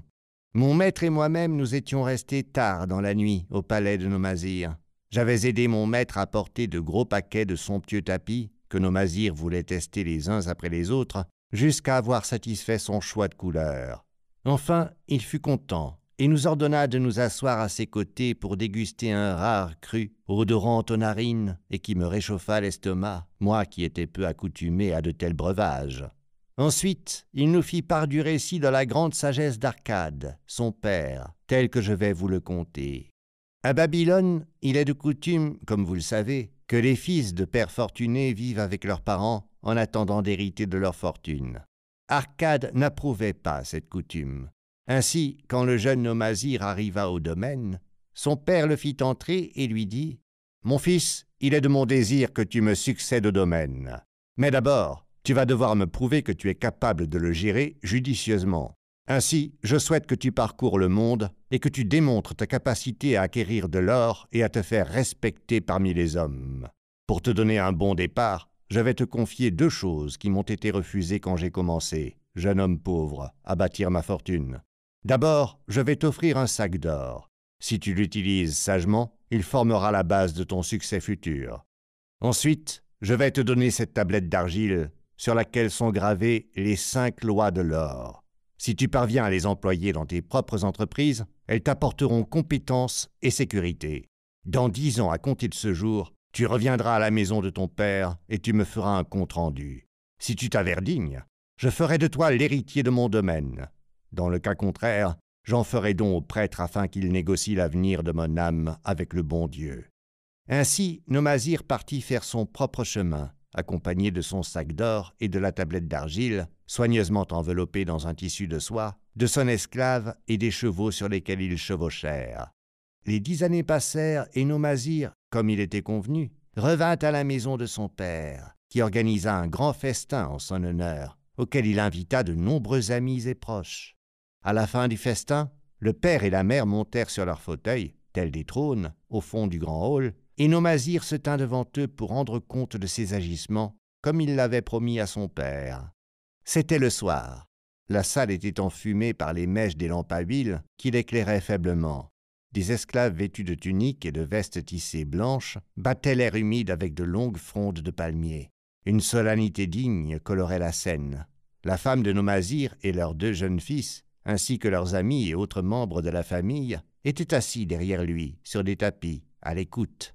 Mon père, commença-t-il avec déférence, je m'incline devant ta sagesse. Il y a dix ans, alors que je me tenais aux portes de la maturité, tu m'as demandé de partir et de devenir un homme parmi les hommes au lieu de rester le vassal de ta fortune. Tu m'as généreusement fait don de ton or. Tu m'as généreusement fait don de ta sagesse. Quant à l'or, hélas, je dois reconnaître l'avoir désastreusement géré. Il s'est échappé de mes mains inexpérimentées, comme un lièvre s'échappe à la première opportunité des mains du jeune qui le capture. Le père sourit avec indulgence. Continue, mon fils, ton récit m'intéresse dans tous ses détails. Je décidai de me rendre à Nineveh, car c'était une ville en pleine croissance, dans l'espoir d'y trouver des opportunités. Je me joignis à une caravane et me fis de nombreux amis parmi ses membres. En faisaient partie deux hommes qui s'exprimaient bien et avaient le plus beau des canassons blancs, aussi prestes que le vent. Alors que nous voyagions, ils me dirent en toute confidentialité qu'à Nineveh se trouvait un homme riche qui possédait un cheval si rapide qu'il n'avait jamais été battu. Son propriétaire était sûr qu'aucun cheval en vie ne pouvait courir plus vite que le sien. Ainsi, il était prêt à parier n'importe quelle somme, aussi conséquente fût-elle, que son cheval pouvait battre de vitesse tout autre à Babylone. Mais comparé à leur cheval, me dit mon ami, il n'était qu'un âne pâteau qui pouvait être facilement battu. Ils m'offrirent, à titre gracieux, de me laisser me joindre à leur pari. J'étais emballé par cette opportunité, mais notre cheval fut facilement battu et je perdis une grande partie de mon or. Le père éclata de rire. Plus tard, je découvris que ces hommes avaient mis sur pied ce plan déloyal et cherchaient constamment des victimes dans de telles caravanes. Vois-tu, l'homme de Nineveh était leur partenaire et partageait avec eux les gains ainsi gagnés. Cette tromperie m'apprit ma première leçon, apprendre à me défendre. J'allais vite en apprendre une autre, et de manière aussi cuisante. Dans la caravane se trouvait un autre jeune homme, avec qui je m'étais lié d'amitié. Il était le fils de parents riches, comme moi, en route vers Nineveh, pour y trouver une situation convenable. Peu après notre arrivée, il m'annonça le décès d'un marchand dont l'atelier, avec ses riches marchandises et sa clientèle, pouvait être acheté pour une somme dérisoire. M'assurant que nous serions partenaires à égalité, mais qu'il devait d'abord retourner à Babylone pour y chercher son or, il me convainquit d'acheter le stock avec le mien, alors que le sien servirait à poursuivre notre entreprise. Il retarda longtemps son retour à Babylone, se révélant entre-temps un acheteur peu judicieux et un dépensier imprudent. Je finis par le mettre à la porte, mais pas avant que les affaires ne se fussent détériorées au point que nous n'avions plus que des biens invendables et aucun or pour en acheter d'autres. Je sacrifiais ce qu'il restait du commerce à un Israélite pour une somme pitoyable. S'ensuivirent alors des jours cruels, mon père. Je cherchais à obtenir un emploi et n'en trouvais guère, car je n'avais pas appris de métier ou de formation qui m'aurait permis de gagner ma vie. Je vendis mes chevaux, je vendis mes esclaves, je vendis mes tuniques de rechange afin de me payer de quoi manger et un logement, mais chaque jour, le manque cruel se rapprochait. Cependant, dans le désespoir de ces jours sombres, je me souvins de ta confiance en moi, mon père. Tu m'avais envoyé dans le monde pour devenir un homme, et j'étais déterminé à le devenir. La mère enfouit son visage dans ses mains et pleura doucement. À ce moment-là, je repensais à la tablette que tu m'avais confiée, sur laquelle tu avais gravé les cinq lois de l'or. Là-dessus, je lus attentivement tes paroles de sagesse et compris que si je m'étais d'abord tourné vers elles, mon or n'aurait pas été perdu. J'appris chaque loi par cœur, déterminé à être guidé par la sagesse de l'âge et non par l'inexpérience de la jeunesse, lorsque de nouveau la déesse Chance me sourirait. Pour le bien de tous ceux assis ici ce soir, je vais lire les paroles de sagesse de mon père, telles qu'il les a gravées sur cette tablette d'argile, dont il me fit don il y a dix ans. Les cinq lois de l'or. 1. L'or vient volontiers et en quantité croissante à celui qui met de côté non moins d'un dixième de ses revenus pour se créer un patrimoine en prévision de son avenir et de celui de sa famille. 2. L'or travaille diligemment et délibérément pour le sage possesseur qui lui trouve un usage rentable, se multipliant comme les troupeaux au champ. 3. L'or demeure sous la protection du prudent possesseur qui l'investit suivant les conseils d'experts dans sa gestion. 4. L'or échappe à celui qui l'investit dans des entreprises ou des causes avec lesquelles il n'est pas familier ou qui ne sont pas approuvées par les connaisseurs en gestion de l'or. 5. L'or fuit celui qui le forcerait à rapporter des revenus impossibles, qui suit les conseils attrayants des escrocs et fraudeurs, ou qui se fie à sa propre inexpérience et à ses désirs idéalistes d'investissement. Voici les cinq lois de l'or telles qu'elles ont été écrites par mon Père. Je proclame leur valeur plus précieuse que l'or lui-même, comme je vais le démontrer grâce à la suite de mon récit. Il se tourna à nouveau vers son Père. Je t'ai dit les profondeurs de pauvreté et de désespoir auxquelles mon expérience m'avait mené. Cependant, nul enchaînement de désastres ne se poursuit à jamais. Le mien se termina quand j'obtins un poste de responsable d'une équipe d'esclaves qui travaillait sur le nouveau mur extérieur de la ville. Armé de ma connaissance de la première loi de l'or, j'économisais une pièce de cuivre de mon premier salaire et continuais à épargner à chaque opportunité jusqu'à obtenir une pièce d'argent. Le processus fut lent, car il faut bien vivre. Je reconnais avoir rechigné à dépenser, car j'étais résolu à récupérer l'argent perdu avant la fin des dix ans, tout l'or que tu m'avais confié, père. Un jour, le maître des esclaves, avec lequel je m'étais lié d'amitié, me dit Tu es un jeune homme économe qui ne dépense pas ses revenus sans compter. As-tu mis de côté de l'or qui ne te rapporte rien? Oui, répondis-je. C'est mon plus grand désir de gagner de l'or afin de remplacer celui que mon père m'a confié et que j'ai perdu. C'est une ambition digne, je te l'accorde. Mais sais-tu que l'or que tu as économisé peut fructifier et te rapporter bien plus? Hélas, mon expérience a été amère, car l'or de mon père m'a fui, et je crains beaucoup que le mien ne fasse pareil. Si tu as foi en moi, je vais te donner une leçon sur la gestion rentable de l'or, dit-il alors. Dans moins d'un an, le mur extérieur sera terminé et prêt pour les grands portails de bronze qui seront construits à chaque entrée de la ville pour la protéger des ennemis du roi. Dans tout Nineveh, il n'y a pas assez de métal pour fabriquer ces portails, et le roi n'a pas pensé à s'en fournir. Voici mon plan. Plusieurs d'entre nous allons regrouper notre or et envoyer une caravane aux lointaines mines de cuivre et d'étain et ramener le métal pour les portes à Nineveh. Quand le roi ordonnera de fabriquer les grands portails, nous serons les seuls à pouvoir fournir le métal et il paiera à prix fort. Si le roi ne veut pas nous l'acheter, nous aurons toujours du métal qui pourra être vendu à bon prix. En entendant son offre, je reconnus une opportunité d'obéir à la troisième loi et d'investir mes économies sous l'égide et les conseils d'hommes sages. Je ne fus pas déçu. Notre cagnotte fut un succès, et ma petite réserve d'or fut grandement augmentée par cette transaction. Au fil du temps, je devins membre à part entière de ce petit groupe et participais à d'autres entreprises. Ces hommes étaient des sages dans la gestion rentable de l'or. Ils discutaient avec grand soin de chaque projet présenté avant de s'y lancer. Ils ne prenaient aucun risque de perdre leur capital ou de le lier à des investissements peu fructueux dont ils ne récupéreraient pas leur or. Des entreprises aussi imprudentes que la course de chevaux ou le partenariat dans lequel je m'étais lancé sans expérience auraient à peine mérité leur considération. Ils auraient immédiatement souligné leurs faiblesses. À travers mon association avec ces hommes, j'appris à investir prudemment mon or pour obtenir de bons rendements. Au fil des ans, mon trésor s'accrut de plus en plus rapidement. Je ne récupérais pas seulement le montant que j'avais perdu, mais bien plus. Du fait de ma malchance, de mes erreurs et de mes succès, j'ai testé encore et encore la sagesse des cinq lois de l'or, mon père, et éprouvé leur véracité à chaque fois. À celui qui ne connaît pas ces cinq lois, l'or vient rarement et repart aussi vite. Mais à celui qui respecte ces cinq lois, l'or vient souvent et travaille comme un fidèle esclave. Nomazir s'interrompit et fit signe à un esclave au fond de la salle. L'esclave apporta un à la fois trois lourds sacs de cuir. Nomazir prit l'un d'eux et le posa aux pieds de son père avant de reprendre la parole. Tu m'as confié un sac d'or de Babylone contemple à sa place un sac d'or de Nineveh de poids égal. Un échange équitable, comme tous en conviendront. Tu m'as également confié une tablette d'argile renfermant ta sagesse. Et vois, à sa place, je te ramène deux sacs d'or. Sur ce, il prit les deux autres sacs des mains de l'esclave et, comme pour le premier, les posa aux pieds de son père. Je fais ceci pour te prouver, mon père, la valeur plus importante que j'accorde à ta sagesse qu'à ton or. Pourtant, qui peut mesurer en sac d'or la valeur du bon sens? Sans bon sens, l'or est vite perdu par ceux qui le possèdent, alors que grâce au bon sens, l'or peut être obtenu par ceux qui n'en ont pas, comme le prouvent ces trois sacs d'or. C'est avec la plus profonde satisfaction, mon père, que je me tiens devant toi et te dis que, grâce à ta sagesse, je suis devenu riche et respecté parmi les hommes. Avec tendresse, le père posa une main sur la tête de Nomazir. Tu as bien appris ta leçon. Et j'ai effectivement de la chance d'avoir un fils à qui je peux confier ma fortune. Kalabab interrompit son récit et observa son audience d'un regard critique.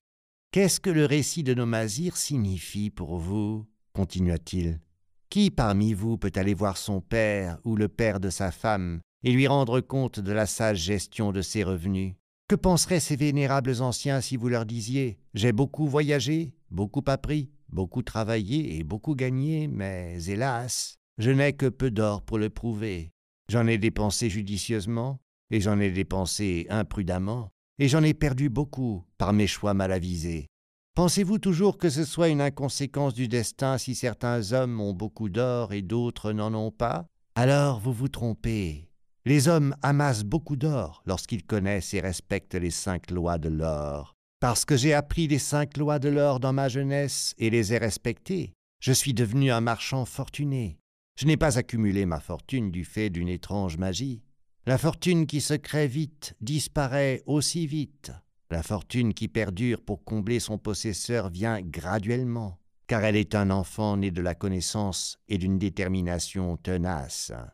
Amasser une fortune n'est qu'un léger fardeau pour l'homme réfléchi, c'est porter ce fardeau systématiquement, année après année, qui mène à l'accomplissement final. Les cinq lois de l'or offrent une riche récompense à ceux qui leur obéissent. Chacune de ces cinq lois a un sens très riche, et au risque que vous les ayez oubliées dans la brièveté de mon histoire, je vais maintenant les répéter.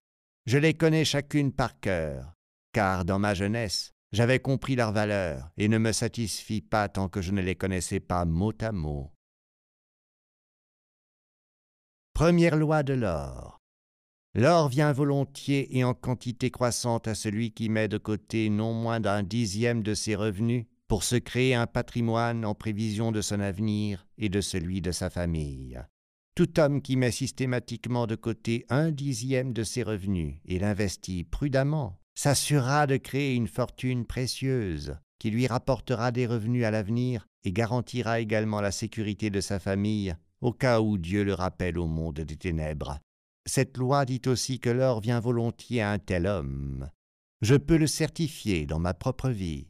Plus j'accumule de l'or, plus vite il me vient et en quantités accrues. L'or que j'épargne me rapporte plus, tout comme le vôtre vous rapportera, et ses revenus vous rapporteront encore davantage. Voici comment fonctionne la première loi. Deuxième loi de l'or. L'or travaille diligemment et délibérément pour le sage possesseur qui lui trouve un usage rentable, se multipliant comme les troupeaux au champ. L'or est certainement un travailleur enthousiaste. Il est toujours prêt à se multiplier quand l'opportunité s'en présente. À tout homme qui a mis de côté une réserve d'or, vient une opportunité de l'utiliser de manière rentable. Au fil des ans, il se multiplie de façon surprenante. Troisième loi de l'or. L'or demeure sous la protection du prudent possesseur qui l'investit, suivant les conseils d'experts dans sa gestion. L'or se raccroche effectivement au possesseur prudent, de même qu'il fuit le possesseur imprudent. Celui qui recherche les conseils des experts en gestion de l'or apprend vite à ne pas mettre son trésor en péril, mais à préserver sa sécurité et à tirer la satisfaction de son accroissement continu. Quatrième loi de l'or. L'or échappe à celui qui l'investit dans des entreprises ou des causes avec lesquelles il n'est pas familier ou qui ne sont pas approuvées par les connaisseurs en gestion de l'or. Dans l'esprit de celui qui possède de l'or, mais n'est pas doué pour le gérer, de nombreuses utilisations paraissent avantageuses.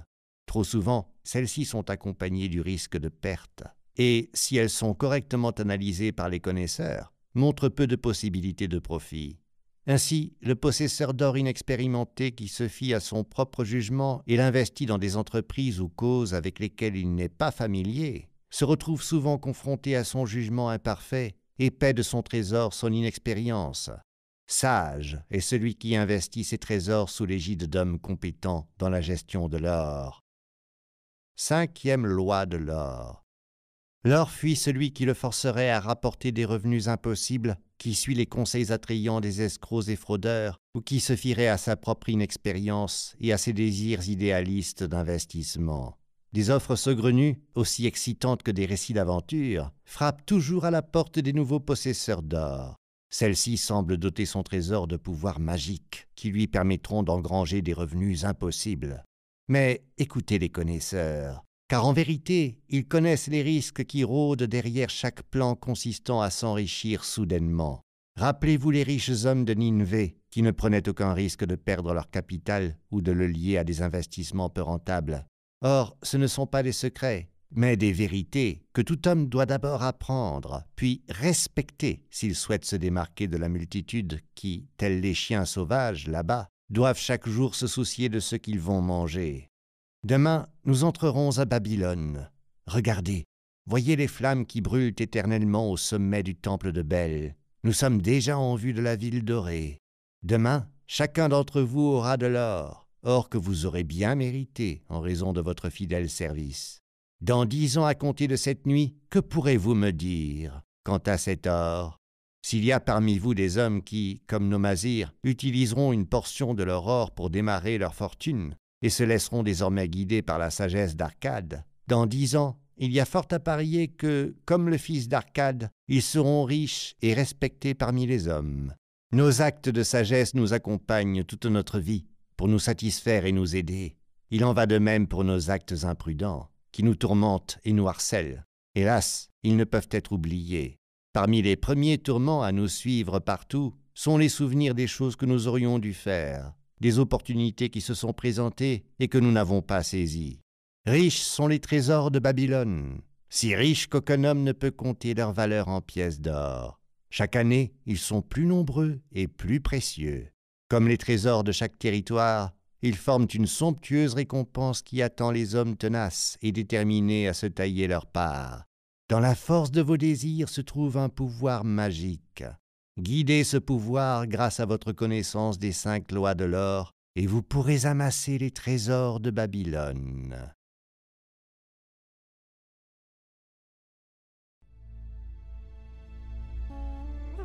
Chapitre 6 L'histoire du prêteur d'or de Babylone.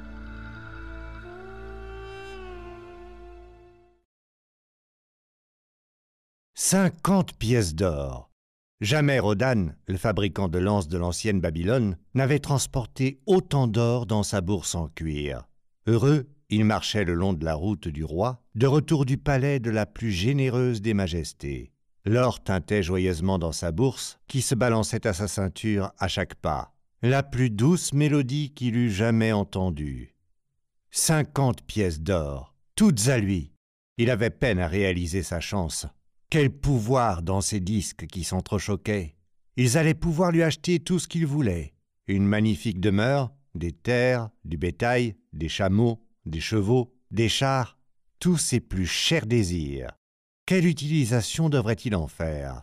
Ce soir-là, alors qu'il tournait dans une rue latérale menant vers la maison de sa sœur, il ne pouvait penser à rien qu'il souhaitât posséder plus que ces lourdes pièces d'or brillantes, les siennes.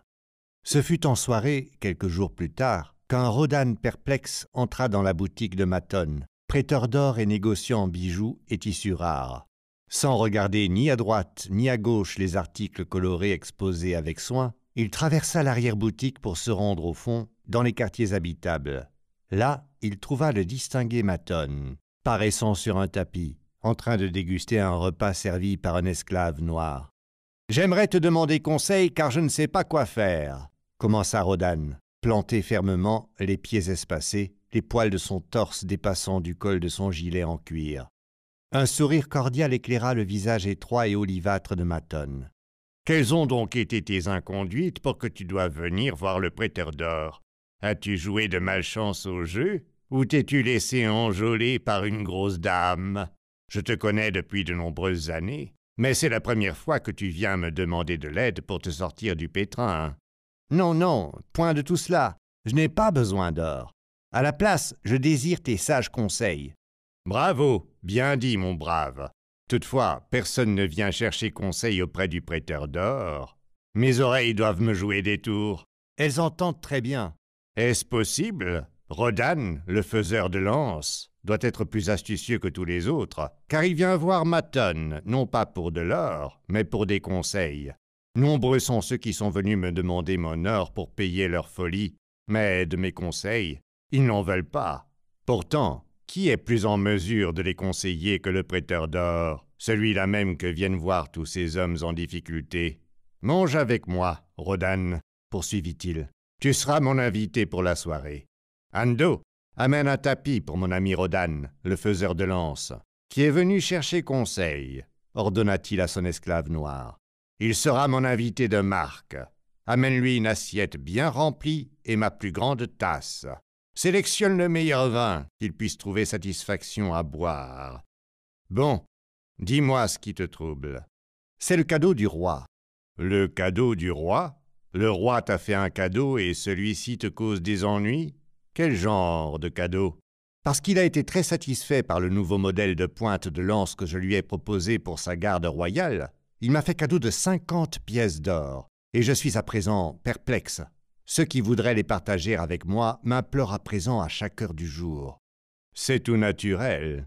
De nombreux hommes veulent de l'or alors que peu en possèdent et rêvent que ceux qui l'obtiennent facilement le partagent avec eux. Mais ne peux-tu dire non Ta volonté n'est-elle pas aussi forte que ton poing? À la plupart, je peux dire non, même s'il serait parfois plus aisé de dire oui. Mais qui peut refuser de partager sa fortune avec sa sœur unique, à qui il est profondément dévoué Assurément, ta propre sœur ne souhaite pas t'empêcher de jouir de ta récompense. C'est pour le bien d'Araman, son mari, qu'elle aimerait voir devenir un riche marchand. Elle a le sentiment qu'il n'a jamais eu de chance, et me conjure de lui prêter cet or, afin qu'il puisse devenir un marchand prospère et me rembourser ensuite, grâce à ses bénéfices. Mon ami, reprit Maton, en voilà un sujet de discussion digne. L'or amène à son possesseur des responsabilités et modifie son statut parmi ses pairs. Il engendre la crainte de le perdre ou d'être trompé. Il suscite un sentiment de pouvoir et de capacité à faire le bien. Pareillement, il fait naître des opportunités, au travers desquelles ses bonnes intentions peuvent lui créer des difficultés. As-tu déjà entendu l'histoire du fermier de Nineveh qui pouvait comprendre le langage des bêtes? N'est-ce pas le genre de récit que les clients aiment te raconter par-dessus ta fonderie de bronze? Eh bien, je vais te la conter, car tu devrais savoir qu'emprunter et prêter implique davantage que le simple passage de l'or d'une main à l'autre. Ce fermier, qui pouvait comprendre les paroles des animaux, s'attardait dans la cour de la ferme chaque soir pour écouter leurs conversations. Un soir, il entendit le bœuf se plaindre à l'âne de la difficulté de son sort. Je trime à tirer la charrue du matin au soir. Qu'importe qu'il fasse chaud, que mes jambes soient fatiguées, que l'attelage me brûle la nuque, je dois continuer à travailler. Mais tu es une créature de loisir. Tu es attifé d'une couverture colorée et tu ne fais rien de plus que porter notre maître là où il désire aller. Quand il ne va nulle part, tu te reposes et tu broutes de l'herbe verte toute la journée. Malgré ses ruades parfois féroces, l'âne était une bonne bête qui sympathisait avec le bœuf. Mon bon ami, répondit-il, tu travailles dur et j'aimerais te faciliter la vie. Ainsi, je vais te dire comment tu peux avoir un jour de repos. Le matin, quand l'esclave viendra te chercher pour labourer, étends-toi par terre et beugle autant que tu le peux en disant que tu es malade et que tu ne peux pas travailler. Le bœuf suivit le conseil de l'âne, et le lendemain matin, l'esclave retourna voir le fermier pour lui dire que le bœuf était malade et ne pouvait pas tirer la charrue. Alors, dit le fermier, attache l'âne à la charrue, car il faut bien labourer. Durant toute cette journée, l'âne, qui avait uniquement cherché à aider son ami, se retrouva forcé de faire le travail de ce dernier. La nuit venue, lorsqu'il fut libéré de la charrue, son cœur était lourd, ses pattes étaient lasses, et sa nuque irritée là où l'attelage avait frotté sa peau. Le fermier s'attarda dans la cour pour écouter. Le bœuf prit la parole. Quel bon ami tu fais Grâce à tes sages conseils, j'ai eu droit à un jour de repos. Et moi, rétorqua l'âne, je suis comme tant de cœurs tendres qui commencent par aider leur ami et finissent par devoir faire le travail à sa place. À partir de maintenant, tu tireras toi-même ta charrue, car j'ai entendu le maître dire à l'esclave de faire venir le boucher si tu retombais malade. Et je le souhaite, car tu es un grand paresseux. Par la suite, ils ne s'adressèrent plus la parole. Ce fut la fin de leur amitié. Peux-tu me dire la morale de cette histoire, Rodan? C'est une bonne histoire, répondit Rodan, mais je n'en vois pas la morale. Je ne pensais pas que tu la verrais, mais elle existe, et elle est simple. La voici. Si tu désires aider ton ami, fais-le d'une façon qui ne transmettra pas son fardeau sur tes épaules. Je n'y avais pas pensé. C'est une morale sage. Je ne souhaite pas porter le fardeau de mon beau-frère, mais dis-moi, tu prêtes à de nombreux hommes, les emprunteurs ne te remboursent-ils pas tous? Maton sourit du sourire de ceux dont l'âme est riche d'expérience. Un prêt serait-il bien fait si l'emprunteur ne pouvait pas le rembourser? Le prêteur ne doit-il pas faire preuve de bon sens et juger consciencieusement si l'or peut être utile à l'emprunteur et lui être rendu ensuite? Ou s'il sera dilapidé par un homme incapable de l'employer sagement, le laissant sans son trésor, et l'emprunteur avec une dette qu'il ne peut rembourser je vais te montrer mon coffre à gages et les laisser te raconter certaines de leurs histoires. Dans la pièce, il amena un coffre aussi long que son bras, couvert de peau de porc rouge et orné de motifs en bronze. Il le posa sur le sol et s'agenouilla devant, les deux mains sur le couvercle. À chaque personne à qui je prête de l'or, je demande un gage pour mon coffre, dans lequel il restera jusqu'à ce que le prêt soit remboursé. Quand l'emprunteur m'a remboursé, je lui rends le gage. S'il ne me rembourse pas, le gage sert à me rappeler un emprunteur qui a trahi ma confiance. Les prêts les plus sûrs, me dit mon coffre à gage, sont faits à ceux dont les possessions ont plus de valeur que la somme qu'ils souhaitent emprunter. Ils possèdent des terres ou des bijoux, des chameaux ou d'autres biens qui peuvent être vendus pour rembourser le prêt. Certains des gages qui me sont confiés sont des bijoux plus précieux que le prêt lui-même. D'autres sont des promesses de me céder une partie de leur propriété en dommages et intérêts si le prêt ne peut être remboursé comme convenu. Dans le cas de tel prêt, je suis assuré comme un or me sera rendu avec intérêt, car le prêt est basé sur un bien.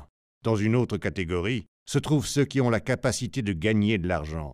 Je parle d'hommes comme toi, qui travaillent ou servent et perçoivent un salaire.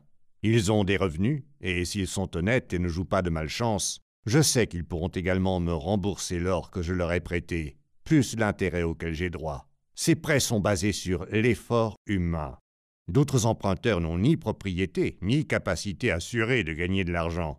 La vie est difficile, et il y en aura toujours qui ne peuvent s'y ajuster. Quant aux prêts que je leur fais, même s'ils ne dépassent pas un cent, mon coffre à gage pourrait me dissuader dans les années à venir, sauf s'ils sont garantis par de bons amis de l'emprunteur, qui le savent honorables. Maton relâcha le fermoir et ouvrit le couvercle. Rodan se pencha avec empressement vers le coffre. Au sommet se trouvait un collier en bronze posé sur un tissu écarlate. Maton leva le collier et le tapota affectueusement. Ceci restera toujours dans mon coffre à gage, car le propriétaire est passé dans les ténèbres. Je chéris son gage et son souvenir, car il était un bon ami. Nous avons fait affaire avec succès jusqu'à ce que, de l'Orient, il ramène une femme à épouser belle mais différente de nos femmes. Une créature éblouissante. Il a dépensé son or sans compter pour satisfaire ses désirs. Il est venu me voir, bouleversé, quand tout son or a disparu. Je l'ai conseillé, je lui ai dit que je l'aiderais à retrouver la maîtrise de ses affaires. Il m'a juré par le signe du grand taureau qu'il le ferait, mais il devait en être autrement. Lors d'une dispute, elle lui a planté un couteau dans le cœur qu'il la défiait de percer. Et ceci? interrogea Rodan.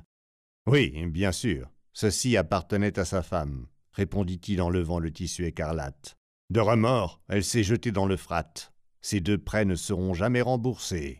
Le coffre te dit, Rodan, que les êtres humains en proie à de vives émotions sont des risques pour le prêteur d'or.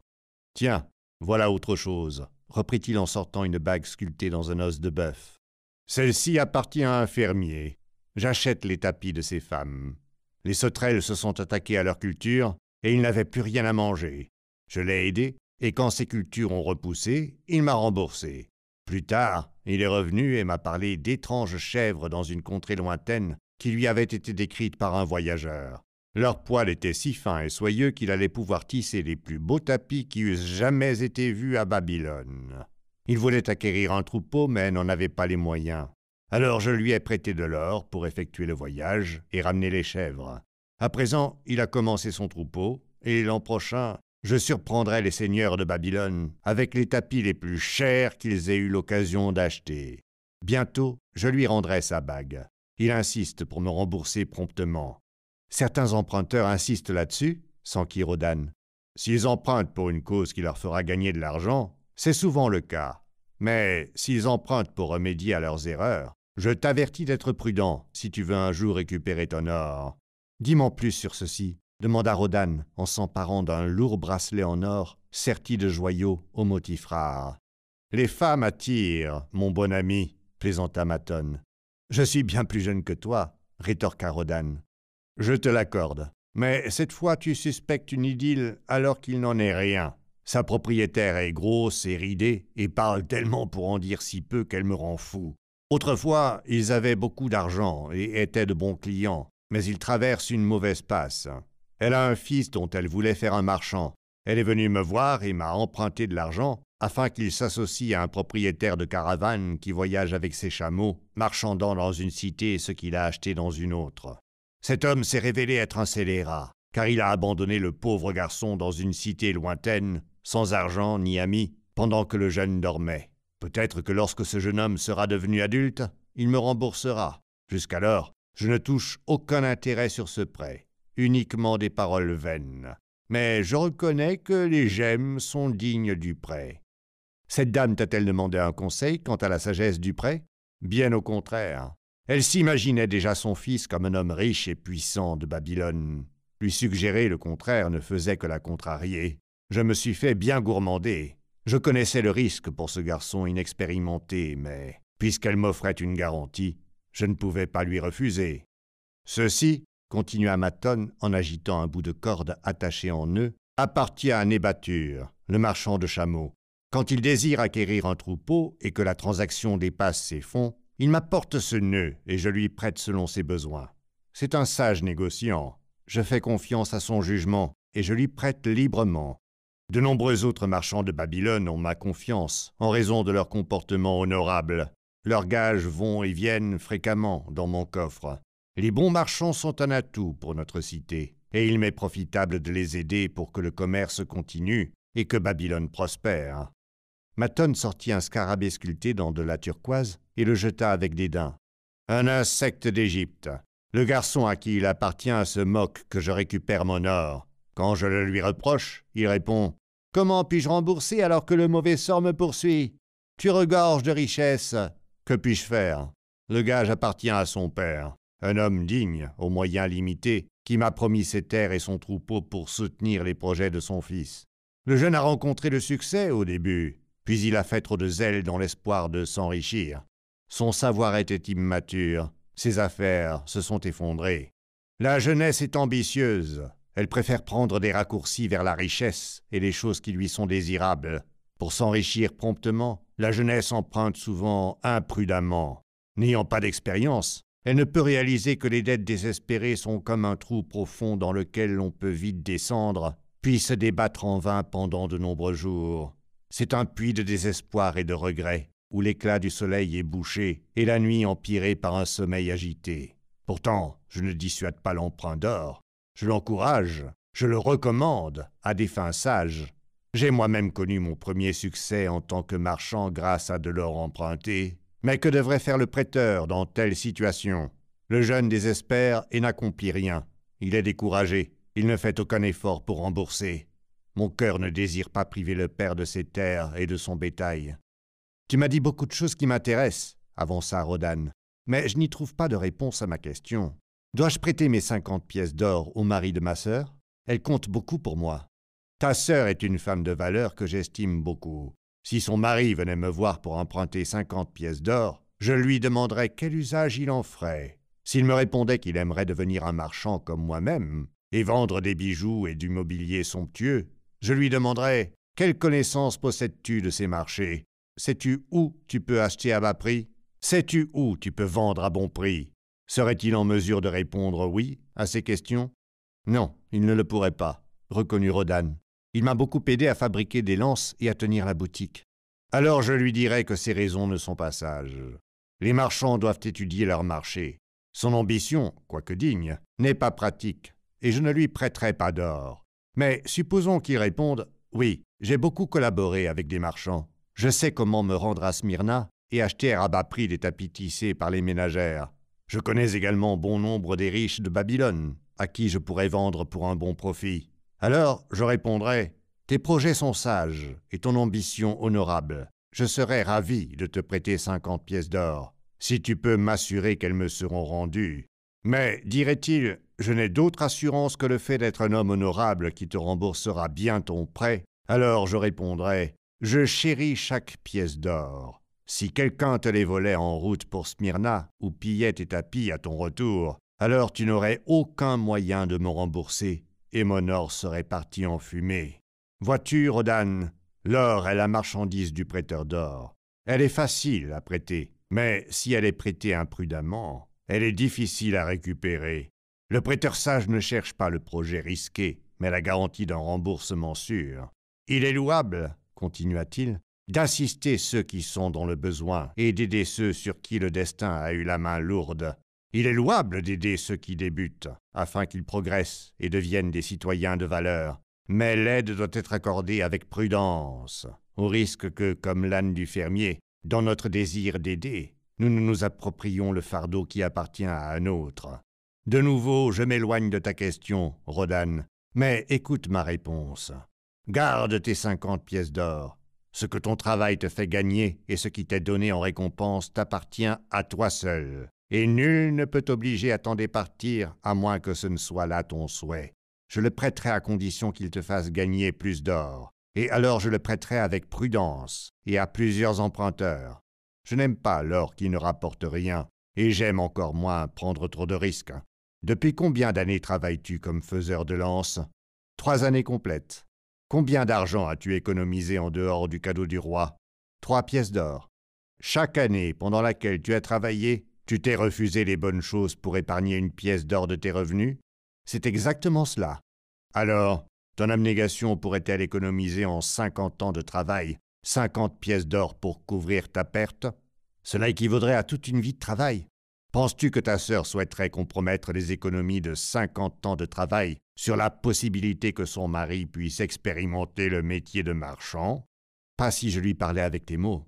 Alors va la trouver et dis-lui Pendant trois ans, j'ai travaillé chaque jour, sauf les jours de jeûne, du matin au soir, et je me suis refusé de nombreuses choses que mon cœur désirait. Pour chaque année de labeur et d'abnégation, j'ai économisé une pièce d'or.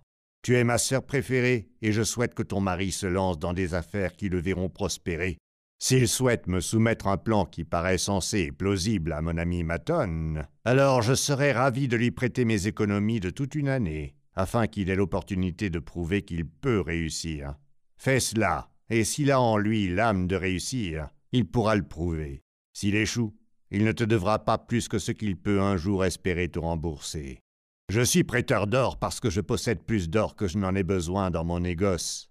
Je désire que mon surplus d'or travaille pour d'autres, et ainsi me rapporte plus d'or. Je ne souhaite pas risquer de perdre mon or, car j'ai beaucoup travaillé, et je me suis refusé de nombreuses choses pour l'obtenir. Ainsi, je n'en prêterai plus, tant que je ne serai pas sûr qu'il est en de bonnes mains et qu'il me sera rendu. Pas plus que je ne le prêterai si je ne suis pas convaincu que ses bénéfices me seront promptement payés. Je t'ai raconté quelques secrets cachés dans mon coffre à gages. Ceux-ci permettent de comprendre les faiblesses des hommes et leur empressement à emprunter ce qu'ils n'ont pas de moyens sûrs pour rembourser. Ainsi, tu peux voir que souvent, leurs grands espoirs de grands bénéfices, s'ils avaient de l'or, ne sont que de faux espoirs qu'ils n'ont ni les compétences ni la formation pour exaucer. Rodan, tu possèdes à présent de l'or que tu devrais employer judicieusement afin qu'il te rapporte davantage. Tu es sur le point de devenir, comme moi, un prêteur d'or. Si tu parviens à préserver ton trésor, il engrangera des revenus généreux et deviendra une source de plaisir et de bénéfices durant toute ta vie. Mais si tu le laisses t'échapper, il deviendra la source de chagrin et de regrets constants tant que ta mémoire durera. Que désires-tu le plus de cet or dans ta bourse? Le protéger.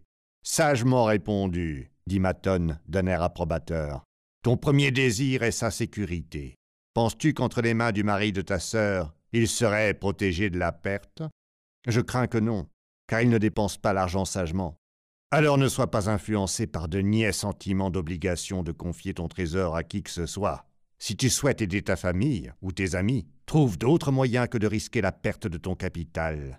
N'oublie pas que l'or s'échappe de façon inattendue des mains de ceux qui ne sont pas doués pour le garder, Autant dilapider ton trésor sur de petits luxes que laisser d'autres le perdre à ta place. Et ensuite, que désires-tu après la sécurité pour ton trésor? Qu'il génère plus d'or. De nouveau, tu parles avec sagesse. Ton or devrait travailler pour te rapporter et croître. L'or sagement prêté peut doubler sa valeur avant qu'un homme comme toi ne soit devenu vieux. Si tu prends le risque de le perdre, tu risques de perdre tout ce qu'il aurait pu te rapporter aussi. Ainsi, ne sois pas influencé par les plans fantastiques d'incapables qui pensent trouver des moyens de forcer ton or à rapporter des sommes extravagantes. De tels plans sont les inventions de doux rêveurs, peu compétents dans les lois sûres et fiables du marché. Sois conservateur dans tes attentes, et tu pourrais garder et profiter de ton trésor. Le prêter sans promesse d'intérêt est comme inviter sa perte. Cherche à t'associer à des hommes et entreprises dont le succès est établi, afin que ton trésor rapporte généreusement sous leur emploi compétent et soit protégé par leur sagesse et leur expérience. Ainsi, évite les malheurs en te laissant guider par les fils des hommes que Dieu pense compétents pour se voir confier de l'or. Lorsque Rodan chercha à le remercier pour ses sages conseils, Maton refusa d'écouter, mais dit Le cadeau du roi t'enseignera une grande sagesse. Si tu veux garder tes cinquante pièces d'or, tu dois rester discret. De nombreuses utilisations te tenteront. Tu recevras de nombreux conseils. Tu te verras offrir de nombreuses opportunités de faire d'importants bénéfices. Les histoires de mon coffre à gage devraient te servir de leçon. Avant de laisser la moindre pièce d'or quitter ta bourse, assure-toi d'avoir une manière sûre de pouvoir la récupérer. Reviens me voir si tu as besoin d'autres conseils. Je serai ravi de les dispenser. Avant de partir, lis cette inscription que j'ai gravée sous le couvercle de mon